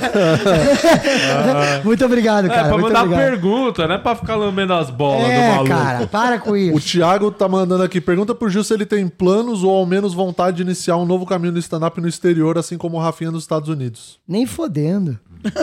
não, deixa o Rafinha lá, cara. Eu, eu não vou pra fora, não. Não sei nem falar inglês. Ah, Brasil, pai. É, mas eu, eu, eu- mas assim, ó, eu queria muito fazer show lá. Tipo assim, nem vocês fizeram o Japão. Sim. Puta, deve ser uma experiência do caralho de Não, conhecer você outros. vai, você vai fazer com certeza. Ano Tomara. que vem você já tá lá. Esse, esse, esse ano tá no final, né? Já, meio ano. Nossa. É. Ano que vem, não, que não dá tempo de fechar essas coisas. E Ano qual que que foi vem, o melhor com lugar? O lugar, o lugar mais. A plateia mais ah, louca, assim, em comparação com o Brasil. Porra, Portugal, o foda, tem uma coisa muito mais foda em Portugal, porque a maioria do público é de português. Isso que é o foda. São os portugueses que, tipo, é 70, 80% do teatro de português. Isso que é do, porque querendo ou não, você vai pro Japão, pra Dublin, fizemos Londres também, são os brasileiros que estão lá, né, os imigrantes. Sim. Mas na- em Portugal, a maioria de portugueses, você anda na rua, os portugueses te param, porque a galera acompanha muito, consome. Tem muita audiência lá, né? Muito. Então, isso que é um bagulho foda que você vai surpreender pra caralho. Que, provavelmente, seu primeiro show você vai pensar. Porque você, a gente não entende direito o que eles falam. Se o cara fala muito puxado, não, Sim. não entende. Eles entendem perfeitamente a gente. Então a gente tá Fala fazendo a piada devagar, falando, né? será que eles estão entendendo o que eu tô falando? Aí você faz o show e vê que a galera tá, mano, é muito foda. a É, galera pode tá ser que entendendo. eles não tenham entendido também. Ontem só em tão Barueri rindo. tinha um português e eu perguntei pra ele se ele tava fazendo uns bicos na, no- aqui. E eu descobri que bico é boquete lá. e ele ficou muito constrangido, não tinha entendido. Eu falei, o que, que tu tá trampando aqui, cara? E, ah, e aí ele entendeu. Tem essas diferenças assim Vai também, falar, né? Você trabalha com o quê? Eu chupo o pau. O FRS, eu esqueci teu nome, é Fernando? Sei lá. O Gil falou que fez laboratório pra criar o personagem. Você já fez alguns outros papéis dramáticos em filmes, novelas, séries, alguma coisa Eu já fiz algumas webséries, algumas coisas assim, ah, mas eu nunca. Eu acho que a comédia ela, é muito egoísta, ela exige demais do cara, assim, tu tem que estar sempre. tu- Tipo assim, não existe aquela coisa. Eu, pelo menos eu, acho que o mercado, por exemplo, dos Estados Unidos é muito diferente daqui, né? Lá parece que tu pode ficar um tempo, pensar na vida, viver coisa. Aqui parece que se tu não tá toda hora dentro. A galera esquece e A galera esquece, tu perde a, a audiência. Então eu acho que aqui é um pouquinho mais difícil, assim, de tu. Suga mais a alma. mesmo. Com certeza, disparado. Então eu não consegui focar, mas eu gostaria muito de, de poder ah, atuar, fazer essas paradas assim. Eu acho que eu ia curtir pra Sua caramba. formação é ator. fazer. É de ator. É. Ô, ô, Gil, vamos continuar aqui na cronologia. Você tava contando aí, foi a parte do que entrou no pretinho, foi, a- foi a virada ali. eu só não entendi. Você manteu, então, o boteco na pandemia por Tudo. causa da internet. Ah, é, é, que isso. a gente, na verdade, ali a gente, teve, a gente fez de tudo pra, pra não fechar. Entendi. Tipo, foi a nossa, o nosso objetivo daquele ano era assim, mano, o que, que a gente pode fazer pra pro negócio acontecer, sabe? A gente fez live, fez clube do riso, entregava prêmio na casa das A gente fez, cara, gente literalmente fez de tudo pra arrecadar dinheiro. A gente fez uma vaquinha. Todo mundo ajudou demais. Tu lembra da vaquinha que tu compartilhou no Stories? Tu fez vídeo e tal? Não faço ideia. Não faz ideia. Tu é um cuzão mesmo. É, e aí, o- ele gravou vídeo. A galera ajudou mesmo, sabe? A galera ajudou mesmo. A gente conseguiu arrecadar uma grana, só que, cara, chegou. Eu lembro que teve uma primeira abertura, e aí na segunda o negócio. Aí foi foda. Em 21 ali quebrou tudo, assim. Foi, foi bem foda. E aí eh, eh, a gente conseguiu. Aí teve um problema que a gente vendeu o boteco, outra pessoa comprou, depois a gente pegou de volta. E aí eu vendi minha parte e o Felipe vendeu para outro sócio que hoje é o Emerson, que é um puta cara de gestão, assim. Foi muito positivo pro boteco isso. E a coisa começou a acontecer de fato mesmo em 21. Aí ali, quando a gente voltou dessas duas quedas do boteco, parece que o negócio engrenou de uma maneira impressionante, porque a galera ficou muito triste e comovida que o boteco tinha fechado. Então quando voltou, a galera. Tipo, vamos manter. Não, e, e não era só comprar ingresso pra ir, era comprar ingresso pra não vamos deixar mais fechar essa porra, sabe? Então foi muito doido, assim, a, a- o, o que rolou. Então, E eu acho que é por isso que o Boteco tem esse prestígio entre os comediantes, entre as pessoas que assistem. Porque o Boteco é, é, é a casa dos comediantes, mas ao mesmo tempo o, o Felipe tem uma aproximação com cada cliente daquele bar que é um negócio É. impressionante. É a alma Tipo, mesmo. ele conversa com as pessoas no WhatsApp, ele sabe o nome. E não é pouca gente, sabe? É muita gente E que ele circula conseguiu trocar aquele, aquela palha horrível que ele tem ou ainda tá com aquela bosta de carro? Que ele tinha um Não, palio ele mudou, ele tá com ideia. É. não. Agora, só que ele não busca mais nós. É, não, Agora ele não busca é. mais. Ele só buscava com os carros merda. É, não, ele busca. Eu lembro da vez que ele, ele chegou com aquele- aquela. Acho que era uma palha quente, não sei, era uma É um palha. palha, é um palha, é um palha. Palho bem podre. Nossa. E ele, ele foi pegar eu, o Alex, lá e falou: pô, gente, desculpa, que eu tô sem carro aí, não sei o que. Eu falei, mano, relaxa, cara, é cinco minutos daqui, só leva nós. Quando tu entrou no carro, tu repensou. Não, o carro é muito podre. Depois tem que tomar vacina, os caras. É bem zoado. Primeira vacina da Covid, você tem que tomar É, lá. Eu acho que surgiu ali a Covid. É bem nojento aquele carro. É Foi a das coisas China mais- que mandou aquele É trancar uma das de coisas mais nojentas que eu já vi é aquele carro dele, mano. Então, assim, se ele puder hoje tacar fogo naquilo, Ele não, faça. e ele vendeu, cara. Mentira que alguém Por Deus, comprou aquilo. por Deus. Ele tá com agora ideia bonitão, É. automático, aquele Mas tá com ideia, mas também tá em 2008 também. É, mas, também cara, o ser- Palio tava em 87. tu sabe que nós estamos evoluindo, daqui a pouquinho tá em 2023. Só que estamos em Quando for 2030. 2050. É, exato. Então foi um período muito duro, assim. Mas aí, cara, agora o Boteco tá, tá, graças a Deus, tudo certo. Tem muita coisa doida se criando lá, sabe? Tipo, é legal que a galera de São Paulo também tá querendo gravar vídeo lá, porque a plateia tá muito receptiva e eles querem ver comédia. Tipo assim, se tu apresentar, tem que ser engraçado. Mas se for comédia, Aí é um eles estão aceitando. Ah, Tá ligado? tem que ser engraçado. É, você daí elimina fudeu. 90%. É, mas aí é legal, né? é bom ver, as- eu gosto, adoro ver show ruim, cara. Tem- Você pegou alguns shows ruins lá, você como dono, pensando, por que esse- esse- essa pessoa tá fazendo no meu bar? Que tem um pouco disso, né? Fala, cara, esse cara é muito ruim, não podia estar no meu bar. É, E, se- e outra coisa emendando, você pegou alguém que levava público e o show era muito ruim lá? Levou Sim, lá? tá, então era esse isso. era o pior? Esse era o pior. É. Era o Já vou pior. emendar uma pergunta aqui Porque já. eu tava num período que eu não tinha muito público. Então eu vi o cara lá lotando e, e aí eu falei, posso abrir? Ele, não, Ah, teve isso? não, não. Não pode abrir. óbvias. Eu, pô, deixa eu abrir. Não, não, não, não. Só se tu quiser fechar. Eu falei, não, fechar não, não vou fechar show dos caras. Não, não, não, não. Não, não, vou fechar. Então, eh, mas ao mesmo tempo, meio que processo, assim, né? Então, tipo, na minha cabeça era, tá, vai ficar meio puto ali na hora, pensando, cara, mano, como é que esse cara tá com tanta gente nesse bar, cara? Terça-feira, vai. Eu, queria, eu só queria. Eu queria metade desse público no sábado. Já me fazia, já me fazia. Porra, já tinha vídeo, sabe? Eu fazia tudo. Mas aí meio que falando, mas eh, sim, cara, tinha muito show ruim. E, e o pior pra co- mim. O, que fazer? Tipo, que esse cara às vezes vai, lotou. Aí ele cria outra data. Você, como comediante, falando, eu não posso ter esse show ruim. Ah, Só compre- que o meu, como dono, vai pagar umas contas. Entendeu? Eu cumprimento, abraço, falo que o show foi do caralho, que eu vou querer de novo. eu sou bem Tem que business jogar mesmo, o jogo, porra. jogar o jogo. Eu, eu jogo o jogo. Mas o que mais me doía era cara que não tinha público, claramente ruim, claramente assim, mano, como é que tu não tem vergonha disso? E do show. Mano, hoje foi bom, hein? Nossa. É, daí não tem É o cara jeito. que se engana, isso Não, não você sabe que daí não tem jeito, porque tem uma coisa que não se ensina, que chama bom senso. Aí não tem jeito. Cara, tipo, é, é- era para mim é, é um negócio, e não só de de lá, muitos de lá, mas gente de fora que vinha, e eu, eu sentia assim, não sei, porque quando tu faz um show ruim, meu, tu quer morrer. Essa é a real. sim. Você não tem outra frase ruim. nós, a gente quer morrer. Mas é por isso que você melhora. Por isso que melhora. Porque você entende que você foi mal. É, a é. pessoa que não percebe que foi mal, não tem como ela melhorar. Porque E ela aí tá me irrita bem. mais que ao passar do tempo essa pessoa continua indo. Cara, tem um cara, eu não posso falar o nome dessa pessoa. Mas tem um cara que Quando eu já acabar, vi você ele. fala. Quando Eu acabar- já vi ele mais de 15 vezes. E não vai assim. Mano, por Deus. Ele, eu nunca. Assim, ó, ele tem 100% de aproveitamento no erro. Eu nunca vi esse cara acertar nada. Pô, mas você não acha meio chato falar isso do Thiago, que é seu? Pô, vocês fizeram muito show junto. Não, mas é que agora ele, ele pintou as unhas. Aí, eu, aí tem- já tá criando uma. Entendeu? Um emotion ali. Aí, cara, eu, eu, eu, eu, eu cheguei pra ele e falei, mano, tu não. E tipo assim, tu não pensa em nem. ah, eu falei pra ele assim, tu não quer testar uns negócios? Ele, não, cara, isso aqui eu tô encaixando. Eu falei, Nossa senhora. Nossa Encaixando senhora. aonde? Cara, eu já vi, eu vi 15. Imagina. E eu, eu não tô inventando esse número, eu vi 15 shows. Você contou. Eu contei, porque eu deixei ele abrir 5. Aí os outros, eu aparecia, ele tava lá. E, e eu, e eu, eu, não, eu, não, eu juro, assim, eu, não consigo entender como. Ele tá sempre sorrindo, sabe? Ele, que tá- ele tá sempre no clima bom, cara. Mas você já parou pra pensar que talvez ele nunca achou que ele fosse subir num palco, então ele tá meio que. Sabe o, remédio o negócio do também. gol é um detalhe, sabe? o punch é um detalhe pra ele. Elma, o time jogou bem. Toda vez, acaba o jogo, o time jogou bem. Filho da puta. Meu, porra, que É, time toda bom é esse o time, aí? o time jogou bem Esse hoje. Cara Ai, do céu. Só não ganhou, mas jogou bem. É, pô, olha aqui, ó. Como é que foi a noite no geral? É, Todo mundo acertou. Eu, eu, eu, sou, eu, eu tenho que estar Eu aqui. entro na média, eu entro Eu- na eu- média. o meu papel é esse. Não pode ser um show incrível o tempo inteiro. Trabalho em grupo, né? Eu trabalho em grupo. Já tô com meu nome. Ninguém vai querer assumir esse papel, eu vou assumir pelo Tô time. aqui, ó, por É? vocês. Cara, é surreal, mano. Eu fico. Eu não consigo acreditar assim. Mas vamos continuando aqui, já, já sei. Eu tenho a ver com a pergunta. Tem, tem a ver. Tá, o vai. Gilead perguntou aqui, ó, pergunta com preâmbulo, que esse é o Gilead que a gente conhece, né? A impressão que temos de fora é que a classe dos humoristas é uma das mais unidas, salvo exceções.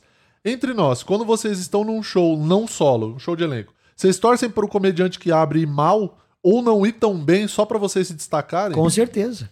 Eu, eu, eu tenho a tática que é a que você usa. Você falou que levou o cara cinco vezes pra abrir seu show. Eu Gosto de Exato. botar gente ruim pra É abrir seu isso. show. Exato. Obrigada. Porque eu tô na- muito feliz. Aí deixa a régua lá embaixo. você Amanhã é eu tô em Campinas, hein? Você Domingo nunca mais vai voltar. Amanhã eu tô em Campinas. Ah, outro dia abriu aquele tal Paulo Torres. Bom pra cara. Falei, Nunca não mais. volta nunca mais. Cara, eu não quero gente boa abrindo meu show. Eu quero Agora, gente ruim. os caras que abrem teu show com frequência pensam assim. Ah, gente, eu tô abrindo o show do de domingo, é sério isso. É, mas quando estourar, tu E fica. sábado eu tô em Campinas, hein? Então, Sou tão ruim que continuo voltando há Esse é o segredo. Esse porque é o não- segredo. Você já chega. Boa noite. Ou você chega e fala, hoje tá divertido, hein? Ah, esse é um gênio Conta do humor. do, da Irlanda. Ah, o da Irlanda teve. Cara, a maior água que eu vi, porra. é- Porque vai saber que. O cara vai saber que é ele, Ah, mas, mas- ele sabe, né? Ele Acho que nem sabe, ele tava coisa. lá. E se ele ele não lá. sabe, que fique claro pra Teve ti. dois caras que abriram o show lá na Irlanda, no solo lá. E, e tinha um que tava mais na dele ali, meio nervoso, e o outro tava, mano, muita referência de comédia, ele já fazia em inglês. Falei, acho que esse cara vai desenrolar mais. Tanto que na hora que tipo, foi botar, falei, vai você primeiro, né? Que vai pegar a plateia fria. Meu Deus, ele fez, assim, a abertura, assim, eu nunca vi nada igual de zerar, assim. Sem reação mesmo, assim. Sabe quando parece que o cara, tá, o dementador, tá tirando a energia da A galera naquele- tá morrendo, né? É, Ele morrendo. fez o esfria. Tá- Cara, tava tão ruim que teve um momento. Na Irlanda, começaram. a- um cara puxou e todo mundo, o bar inteiro começou a cantar. Murilo, Moraes, Murilo. Começaram a pedir o Murilo lá no show durante. Aí. Então, Irlanda, a próxima tour, vou estar aí. hein? Ribeirão Pires! Vou estar aí representando o ABC Cara, Paulista. foi ruim. Só que aí, o outro moleque que entrou, que tava mais nervoso, ele já foi ligeiro porque ele fez as piadas locais das coisas da- dali, né? E aí, mano, ele. na- eu juro por Deus, no primeiro punch, ele fez lá a primeira piada, a galera riu. Eu ouvi um cara falando, finalmente! Mentira. Começou o show, tá ligado? Olha o nível do bagulho. O cara tava com uma pressão tão grande dentro Quanto dele. tempo fez esse primeiro? Pô, deve ter feito uns 8, de 8 a 10, deve ter feito uns 10, que o Nossa, primeiro faz um pouquinho mais. pareceu uma hora. E fez até o final, né? E 10 o outro fez um, me- 30. um pouquinho menos e foi uma sapatada, Posso assim, te falar? arrebentou. 10 minutos. Tem um cara que abre show no Grande Sul, amor. Que ele, ele, ele, ele não tem muita didática de abrir, então ele vai abrir o show e ele começa assim. Boa noite, gente, tudo bem? Então eu vou explicar mais ou menos como é que funciona. Daí ele joga um pergaminho assim. Primeiro ponto. Vamos rir, né, pessoal? Eu gosto. Porra, cara, vamos, vamos tentar ser um pouquinho mais, sabe, um pouquinho mais orgânico, assim, de repente. Porra. O cara parece um oficial de justiça batendo na sua você porta. tem o direito de bater palma quando alguém puxar palma. um clima horroroso, cara. Mas isso foi uma coisa. é, Vamos continuar aqui, o Pretinho. Daí tava rolando as coisas do futebol. é, começou a criar um público, mas eu acho que não era o público que você tem hoje, né? Era uma outra coisa. Era outra coisa. Tá. Porque ali eu, eu comecei, a, eu, eu- assim, naquele ano, eu saí de, de 20 mil pra 90. Foi 70 puta mil. no- salto. Foi um saltão, assim. Isso em 2020 pra 21. Isso. E ali, ali em 2020, quando eu comecei a fazer esses conteúdos e, e ainda tava muito gaúcho, é, a, é, a gente já tinha, eu já tinha esse planejamento que eu, eu falei, cara, se eu tô aqui, eu preciso entrar no maior veículo, entendeu? Porque o Pretinho, ele é referência de comédia no Rio Grande do Sul, sabe? Dali saiu muita gente ah, famosa, galera que lotava muito lugar e tal. Eu trabalhei com o Nego Di, trabalhei com o Alcemar, que é o Pedro Manioto, que ele é, cara, um, um cara gênio, assim, pra imitação, ele é muito foda. Então eu sabia que eu tinha que entrar. E aí eu comecei a fazer os bagulho do Inter, e aí o Fetter me chamou e falou assim, cara, eu queria... Quero te avisar que muito maneiro o teu trampo, a gente quer te chamar Pretinho. Esse ano, por causa de pandemia, tá muito difícil. Mas vai, vai, vai rolar. Então te prepara, vai te organizando. E eu fiquei, tá, então é isso. Vamos, vamos se preparar. E eu comecei a produzir mais conteúdo ainda. Comecei a fazer show de todo fardado de Inter, assim. Ah, meu. Que, que, que momento. Por, por quê? Ah, porque, tipo assim, ó, ah, eu tava fazendo um personagem ah, e eu gostava muito de poder levar o clube adiante. Só que eu ainda. Eu, como eu tinha que fazer ainda por causa do personagem, eu ainda sentia que não era eh, verdadeiro com a galera. Sim. Eu acho que hoje. Eu levo a camiseta do Inter e tal, boto a camiseta do Inter. E eu acho que hoje é muito mais genuíno. Tipo, eu ainda continuo levando o clube, continuo ainda mostrando o carinho que eu tenho, só que ao mesmo tempo é muito mais original hoje, sabe? Tá Ah, sendo mais você ali, né? Tô sendo mais eu verdadeiramente ali, sabe? E aí, ah, quando em 2021, quando rolou o convite pra participar do Bola nas Costas do Pretinho, eu, ah, eu confesso pra ti que eu fiquei com muito medo, porque como eu convivi muito com os caras da rádio, a galera que sai do stand-up pra rádio toma pau. É. É, é outro, é outra comunicação, cara. Porque o nosso ritmo de stand-up, a gente tenta preencher lugares, né? Tipo, a gente vê uma deixa bota. A rádio, ela é construção de tese. Então, pra tu dar o teu punch, como é que. Aí depois de muito tempo trabalhando, como é que eu entendia que. Porque eu entrei e eu já ia com, com Piada, piada, piadas piada. preparadas. E eu nunca conseguia achar. Porque eu falava assim, pô, o, o Diego Souza, esse cara, é o Diego Souza que tem não sei quantos números e eu. Tipo, não dá pra você segurar, né? Porque ali no palco, querendo ou não, é só você, né? E outra, tu Você tem que fazer interrupção. os caras rir. Sim. Tipo, e eles ali também estão num clima de, não, peraí, vamos ver se esse cara tem graça, né? Então, é, bah, é um ambiente muito difícil de fazer. Então, no início eu tomei muito, assim, ah, ah, sei- aí eu me acalmei porque muita gente, parceiro, Hans Ancina, meu grande parceiro, o próprio o Pedro Espinosa também, falou assim, calma, é seis meses. Não existe na rádio onde seis meses tudo dá certo. Então, observa, estuda, entende. E nesse período eu tive que me tornar jornalista. E esse E era o meu medo. ia todo dia, de segunda a sexta pra rádio? cara, eu virei radialista, comunicador. Tipo, tive que fazer curso, eu tive que entender o que eu tava entrando. Porque eh, quando eu recebi o convite, eu pensei assim: puta, eu tô com 90 mil no Instagram. Tá crescendo. Eu acho que tem um. Eu, eu não tava vindo tanto pra São Paulo, então eu posso ir pra São Paulo, tentar gravar algumas coisas lá. Mas eu pensei, mas eu, eu preciso fortalecer aqui, entendeu? Eu preciso estar grande aqui.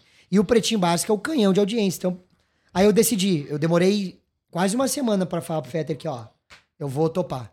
Porque eu tava com muito medo de assumir uma bronca que eu não tava preparado pra dedicar aquele Aham. tempo, entendeu? Não, e daí perder o, o atração, né, que você tava aqui. Porque, querendo ou não, as redes sociais ia ficar um pouco de lado, porque eu teria que dar uma ênfase na rádio muito grande. E foi o que eu fiz, cara. Durante. ah, eu fiquei. Nesse negócio do Inter foi de 2019 a 2021. 22, 22. Então foram, ah, foram três anos que eu me dediquei a Inter e rádio, no geral.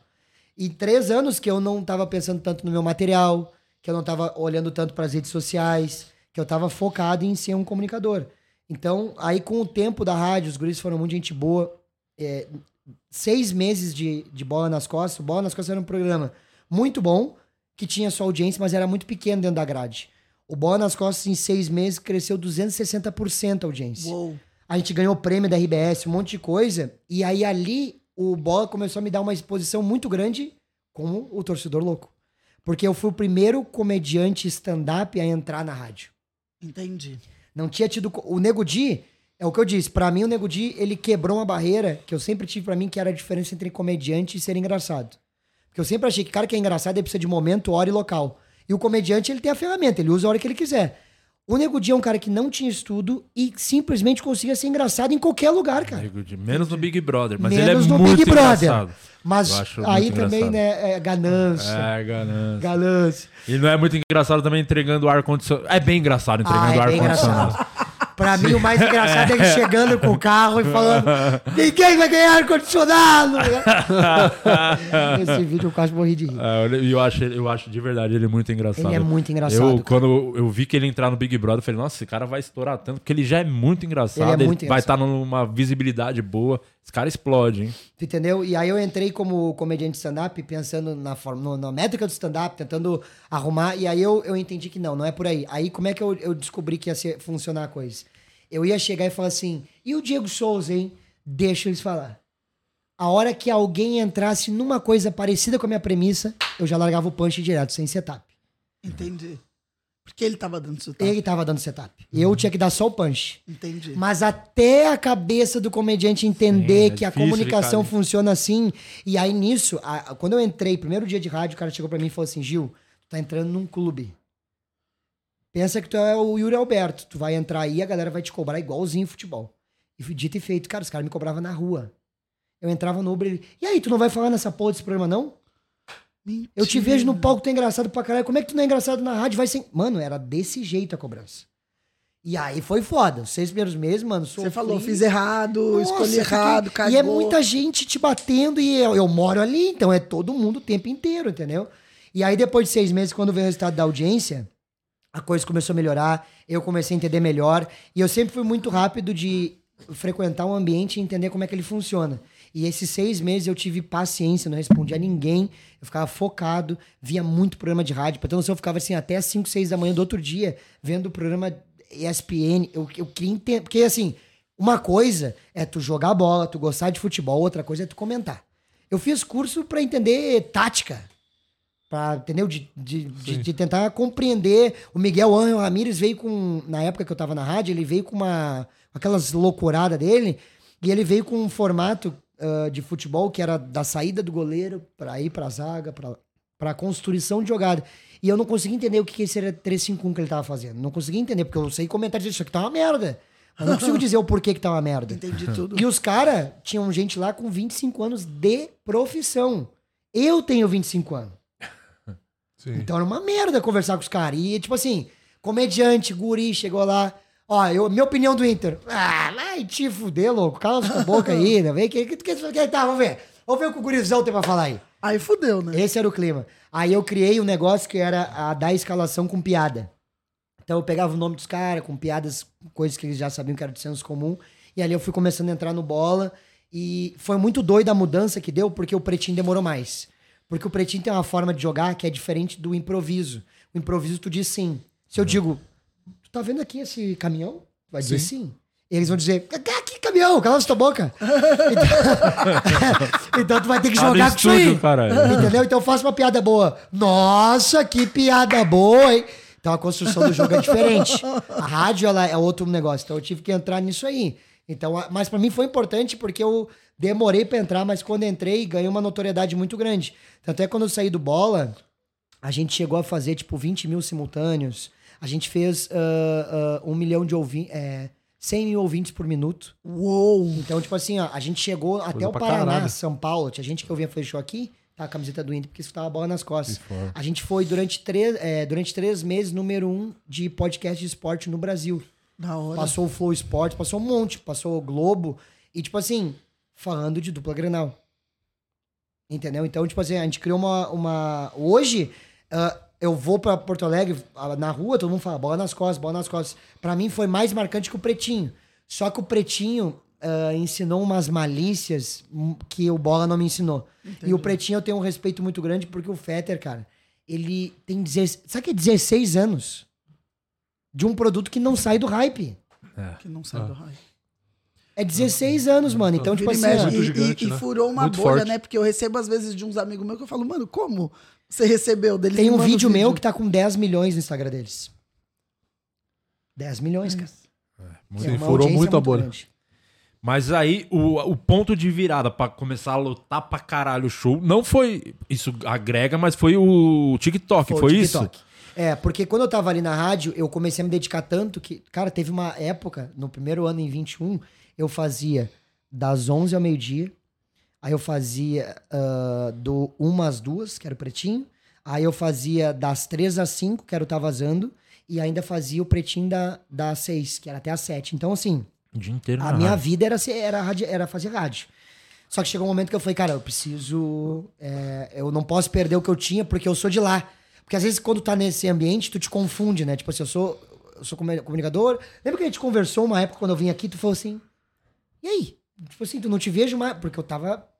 Sim. Aí você viu no Minhoca, tu lembra? Sim, sim, você tava bem sumido. tava sumidaço, porque Tanto eu- de rede social quanto de vir pra cá. Porque eu tava tudo. ali, eu queria acertar aquele lugar. Tipo assim, ó, eu meio que me coloquei nessa situação e falei, ah, não, agora eu vou até o fim. Eu não vou largar esse bagulho aqui, tipo, ah, não deu certo, coitadinho. Não, vai Você se vai fuder. Já, porta já da saí de São Paulo parecendo que eu, que eu tava fudido. Não, agora eu vou acertar essa porra de jeito, de alguma maneira. E ali eu comecei a trabalhar melhor nas redes, e aí veio o TikTok, porque eu tava postando muito vídeo do Inter. Eu fazia show do Inter, então eu postava vídeo do Inter. Aí eu tava sem. ah, eu lembro que foi um dia que eu tava sem ah, gaveta. E eu tinha, eu tinha feito um show. Como esse show do Inter me proporcionava que tipo de plateia? Era plateia torcedor. Então era o cara que queria gritar: Vamos, vamos, Inter! No show. Era esse cara. Que fácil! Que é o torcedor. Que é o torcedor. Exatamente. Aí eu fazia um show em charqueadas. Do nada abriu o bandeirão no seu Tá? show. Show triste, triste. Eu, meu, sabe quando. Solo, tá? É. 20 minutos de solo na água. Sim. Meu. Triste. É pra virar É, contador pra- depois. é, é horrível, horrível. E eu fazendo 20 minutos, 20 minutos, e nada vinha. Daqui um pouquinho atrás, era sem estrutura, a luz aquela que pisca de baixo, tudo horrível. E atrás, um, um, um, uma- um vidro. Então não tinha. ah, Dá pra ver de fora, entendeu? De Sim. dentro pra fora e fora pra dentro dá pra ver. Passa um cara a cavalo. Acabaram de perguntar aqui. Aqui, ó. Sobre o vídeo que o Gil. Do Gil que apareceu atrás dele um cavalo correndo. Teve outras coisas bizarras que aconteceu, mas não conseguiu gravar? Esse Foi, foi o esse foi o vídeo. vídeo que deu a virada. Que Mas deu a conta. virada. Marcos o Vinícius, aconteceu. 22 Não, reais. aconteceu o quê? 20 minutos terrível, aí passa o cara a cavalo, e. Só que assim tava todo mundo assim. Não, não tinha como não tirar a E atenção. você de costa, né? E eu de Tipo, costa, e eu comecei a ver que eles começaram a rir. Eu falei, não, peraí, tá alguma coisa errada. E quando eu olhei pra trás, o cara fez assim, ó. Opa! Excelente. Excelente. Aí eu virei e falei, gente, nada vai ser melhor que o time desse cavalo. Porque, tipo assim, ó, o show tava horrível. Aí eu quebrei a quarta parede e falei pra eles, ó, vocês viram, né? Nós tava vendo aqui que o show tava terrível. E aí o show virou. Aí eu tinha esse vídeo e eu já tava na cabeça, será que eu posso essa porra, cara? E aí a gente tava sem gaveta, eu falei, mano, vamos testar. Um milhão. Nossa. Mas você postou no TikTok direto. No TikTok. Um milhão. E o TikTok é bom porque um milhão vem, gente. Só que eu já tava postando vídeo e o máximo que tinha dado era 200, 300. Na verdade, tem um vídeo de um milhão, que é o vídeo que eu. Que é, que é, eh, eu, eu gravei no Minhoca, inclusive, que é o vídeo que eu falo que eu fui fazer a. Eu fui fazer a injeção e a mulher falou assim: Ah, não estou achando a sua veia. Falei, mas eu trouxe. e essa piada deu um milhão no TikTok, mas depois era 100 mil, 200, não passava. E esse aí foi um milhão. Aí eu postei outra interação, mais um milhão. E aí foi 110 vídeos na sequência acima de um milhão. Nossa. 110. Não, não teve nenhum Tudo no embaixo. TikTok. Tudo no TikTok. Só que o aconteceu? O TikTok empurrou pro Instagram e empurrou pro YouTube. A O audiência começou a se disse. criar. Aí um desses vídeos bateu 40 milhões, que aí foi o. É Aí foi o coisa. vídeo que, tipo assim, mudou tudo. Porque ah, eu acho que foi o vídeo mais visto de comédia no TikTok, segundo a informação que eu recebi deles. E, e- e- isso criou uma audiência gigante. Tanto é que hoje eu não divulgo. Vocês veem eu divulgando vídeo no, do YouTube no Instagram? Eu não divulgo. Porque criou audiência lá. Então eu tenho um público no TikTok, eu tenho outro público no Instagram e eu tenho outro público no YouTube. Porque eu não divulgo na. E com esses vídeos estourados, assim, essa sequência de mais de um milhão, você bateu quantos seguidores no TikTok? Foi 4 milhões e 900 em menos de um ano. É isso. e aí foi que- aí que trouxe pro Instagram. Mas e- e o que, que deu a diferença para as pessoas irem no show? Porque até então o pessoal fala, pô, o público do TikTok não vai pagar ingresso pra ir no show. O que, que foi essa Porque vi- até então você também falou do público torcedor, que, que é voltando lá atrás, quando você começou a fazer o Inter, era público que gosta de vídeo de internet. É. Que aí você foi crescendo a tua base nesse sentido. É. E é. aí, como que o eu fui me público expondo, saiu? né? Eu precisava me expor primeiro. Aí, como eu já fui postando vídeo de stand-up com o uniforme do Inter, a galera já foi entendendo, ah, é o cara do palco, é Aham. o cara do palco. Só que quando eu, eu abdiquei, que eu gravei o especial lá e tirei a- o uniforme e fiquei só com a camiseta, quem me conhece ficava, por que, que esse cara usa? E quem me. Ah, é o louco do. Aham. Eu ainda Você- tinha Você essa- deixou a imagem nas duas cabeças nas das duas pessoas. cabeças, entendeu? Só que aí o que aconteceu? Eu acho que o que começou a mudar é porque eu comecei a. Como eu vim pra sair de São Paulo em 18, 19, fui pra Porto Alegre, queria fazer um bagulho diferente, fiz o torcedor louco. Eu acho que eu comecei a explorar uma parada que era. Porque a gente sempre teve isso de, ah, interagir era qual que é o teu nome, é, sim. Casada, não transa. O básico. E eu tentei explorar mais coisas. Aí eu botei um DJ, aí eu botei o autotune, e eu acho que aí começou a explorar coisas do tipo isso. Tem mais loucura que tu não botou? Vai E assistir. daí vai no show, porque cada show é diferente. Tu tá entendendo? E aí começou a rolar isso. Então eu acho que. ah, e eu também, eu acho que eu me vendi muito bem, tipo, na questão de lotação. Tipo, eu tava pegando só lugar que eu sabia, divulgava bem. E começou. Porque hoje você tá rodando o Brasil todo, mas começou no sul mesmo. Começou Foi- no Rio Grande do Sul. Ali em 21 eu comecei a fazer. Tipo assim, ó. Sabe aquele período que tu começa a lotar todos os comments? Sim. Não importa onde seja. Eu comecei esse período. Lotava tudo que é comment. Aí em 22 eu falei, eu tenho que dar um salto e eu vou. E agora é o meu momento na rádio. Porque daí o que acontece? Em 21 começou a estourar os vídeos de, de palco. 22 começou a estourar as interações no palco. E eu melhorei muito na rádio. Tipo, eu evolui muito, cresci muito, ganhei muita confiança. O Fetter me deu muita. Ele falou assim pra mim, eh, no início de 22, ele me mandou uma mensagem de áudio e falou assim: ó, parabéns pelo que tu conquistou em 21. 22 é o teu ano. Vai trabalhar, tu tem total liberdade, faz as loucuras, tenta o que tu quiser. E aí eu comecei a ter muita confiança na rádio, comecei a crescer muito. Ah, Eu comecei, cara, eu virei uma, uma, digamos assim, uma referência porque eu era o primeiro cara fazendo piada de time Inter em cima do palco. Foda-se se vai ter problema com o Grêmio ou não. E eu comecei a ganhar muita exposição porque na rádio não tinha um comediante stand-up pensando em comédia. E aí os jornalistas começaram a entender que é ser engraçado funcionava. Então o programa virou comédia e ah, jornalismo. E antes era jornalismo e E o Gary Gary. entretenimento. Aham. Gary Gary. É. E aí trocou. Aí ali que eu comecei a ter muita exposição. Comecei a crescer muito também. E, e aí eu acredito que foi um somado de coisas. Foi tipo a rádio crescendo muito e os guris que iam no meu show falando: Ó, meu, no palco é do caralho, vai assistir. E eu falando nas redes sociais, vendendo, eu acho que foi um aglomerado de coisas. Eu acho que quando o meu Instagram bateu 300 mil, eu acho que o negócio começou a. Hoje o seu show tem, deve ter muita interação. Ainda não vi o seu solo, muita interação. Como é que ficou o Gil? Porque antes era o comediante de pensar piada, ir lá nas noites testar tal. Como é que é hoje essa. Como é que funciona a sua cabeça, assim, pra escrever show tal? Eu acho que hoje eu tô trilhando, eu tô estudando muito essa parada do caos cômico, assim. Tipo, eu tô tentando é, é, criar um clima em que as pessoas pensam que não tá no controle, mas tá. O- eu, tentei colocar meu espetáculo hoje assim, ó. ah, eu começo, eu tenho ali uns 15, 20 minutos de interação e depois é só estímulo. Tipo, hoje eles decidem uma das piadas do show, então eles anotam no papelzinho e aí eu tiro ali na frente o papelzinho, leio a frase. Se a gente entender que aquilo é uma boa frase, ela vira um callback em algum momento do show.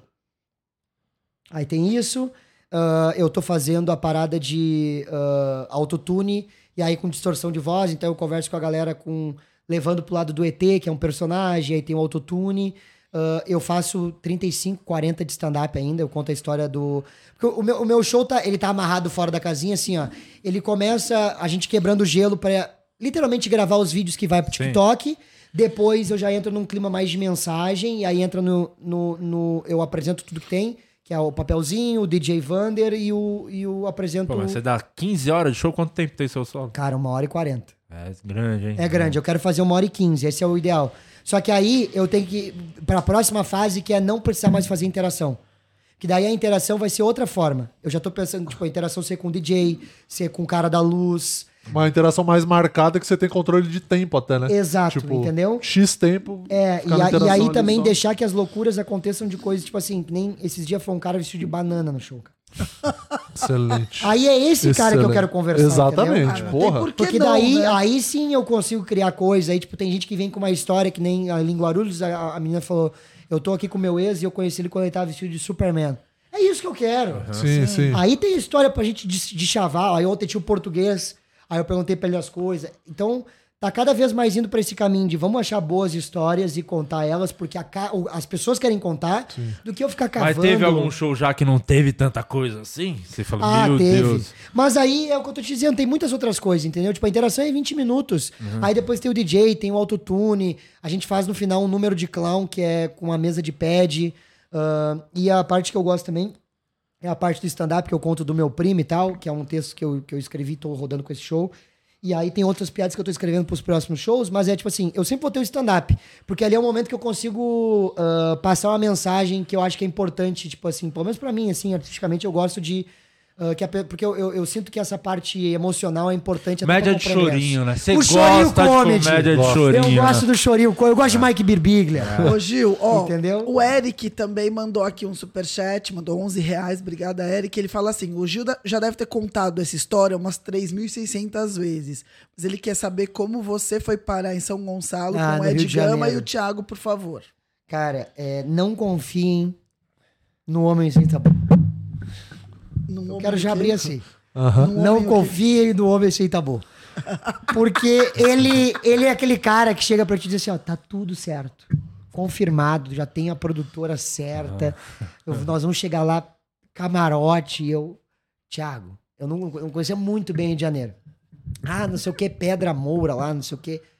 É legal? Não, caralho, Orochi. Ele me pegou porque eu gosto de trap. Orochi, Orochi. Orochi, vambora. Aí a gente. Essa cena foi muito engraçada que a gente tava no Uber, assim, depois de a gente se arrumar e tal. Só pra contextualizar, Thiago Oliveira é um irlandês, não tem como eh, definir de outra maneira. É isso. Ruivo, totalmente ruivo, branco, de, de reluzir, com uma camiseta branca, cheio de. Colo... Cara, ele tava com- assim, ó, não era pra estar daquele jeito. Agredindo a moda. Agredindo a moda e muito chamativo, sabe? É, é, ele descia um avião se ele quisesse. É de gama, todo camuflado. Por Deus. Tipo assim, é, calça camuflada. O, o Daniel Duncan tem uma piada muito boa. Que ele fala que ele, ele quer muito. Ele quer. Não sei se é o Daniel Duncan ou é o Patrick. Acho que é o Patrick, né?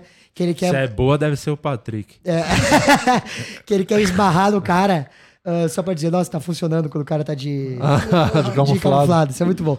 Aí o Edgão de camuflado e eu de Nike, né?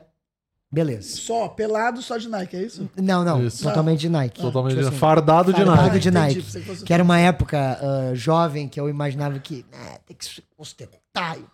Uou! Época jovem, o cara de 25 anos falando. É. "Ah, Ele tem época jovem." 28 hoje. 25. Ai, não acredito, cara. Mas agora eu tô um pouco Ah, mais bem velho. destruído, né? Pra Nossa, 25. eu tenho. Ele nasceu, eu tava transando. Eu Com tenho quem? 16 Ao anos. Eu também. tempo? Perdendo a virgindade, eu tava falando. Ah, tá. Eu tava transando com o pai dele, por isso que eu. Peraí, mas eu achei que o meu pai era o Cris. Mas é, é, aí é, a gente tava falando do. Você de roupa. Nike. Todo de de Nike. Nike. Aí, beleza, chamamos o Uber. Cara, um clima tri- maneiro, clima legal, a gente rindo pra caramba, o motorista do Uber, gente boa.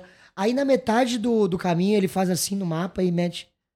Vocês estão indo pra São Gonçalo? E a gente, sim. Ele disse, vocês não vão voltar, né? Nossa Aí senhora. foi assim, não, peraí. Como é que assim nós não vamos voltar? É, não, nós vamos morrer? O que que é? Não, não. Não tem quem busque vocês. É, o, o, o seu Jorge já falou da música dele. Morando em São Gonçalo, você sabe como é. Eu não sabia. É. Ele não sabia. Volta, Isso é cultura. Ele escuta trap, né? Você não viu a parte que ele Desculpa. é do trap? Não, mas eu, eu escuto o seu Jorge também, mas é que eu não tinha. Eu podia ter pensado nessa referência na hora. Desculpa. E aí, beleza. Aí ele fechou a cara e simplesmente o clima morreu no carro, assim. Porque o motorista. Ele só jogou essa Ele informação. jogou essa informação e aí ficou um silêncio. E ninguém falava mais nada. E nós já tava na ponte já. E aí, daqui a pouquinho, tá, mas vamos. Cara, como assim? Ele falou, não, é que ninguém vai buscar vocês lá, mano. Então é, é bom vocês dar um jeito. Foi... Aí eu fiquei Que pensando, que jeito? Que eu vou dar? Pra... Não tem como. aí eu, Thiago, tá tudo certo. Aí, não, não, não, relaxa. O produtor vai conseguir pra nós. Chamou no peito. tudo certo. Aí ele parou assim, numa avenida assim, e, e nós meio que não tinha sinaleira e tal. Ele, é aqui. Aí eu olhei assim, falei, não. não, não é aqui. Eu, eu imagino quando chegar, deve ter uns carros na frente. Não é aqui. Uma e ele, não, você tem que seguir nessa. Por Deus, cara, era um corredor assim, ó. E eu olhei e falei, não, não é aqui, cara. Ele, não, é que, é- aqui eu não entro mais. É daqui com vocês. Saímos do carro. E aí tu ia entrando assim no negócio que ele ia abrindo. Cara, e quando foi abrindo, tinha uns malandros de Juliette de noite. Boné de abarreta encostadão assim, ó.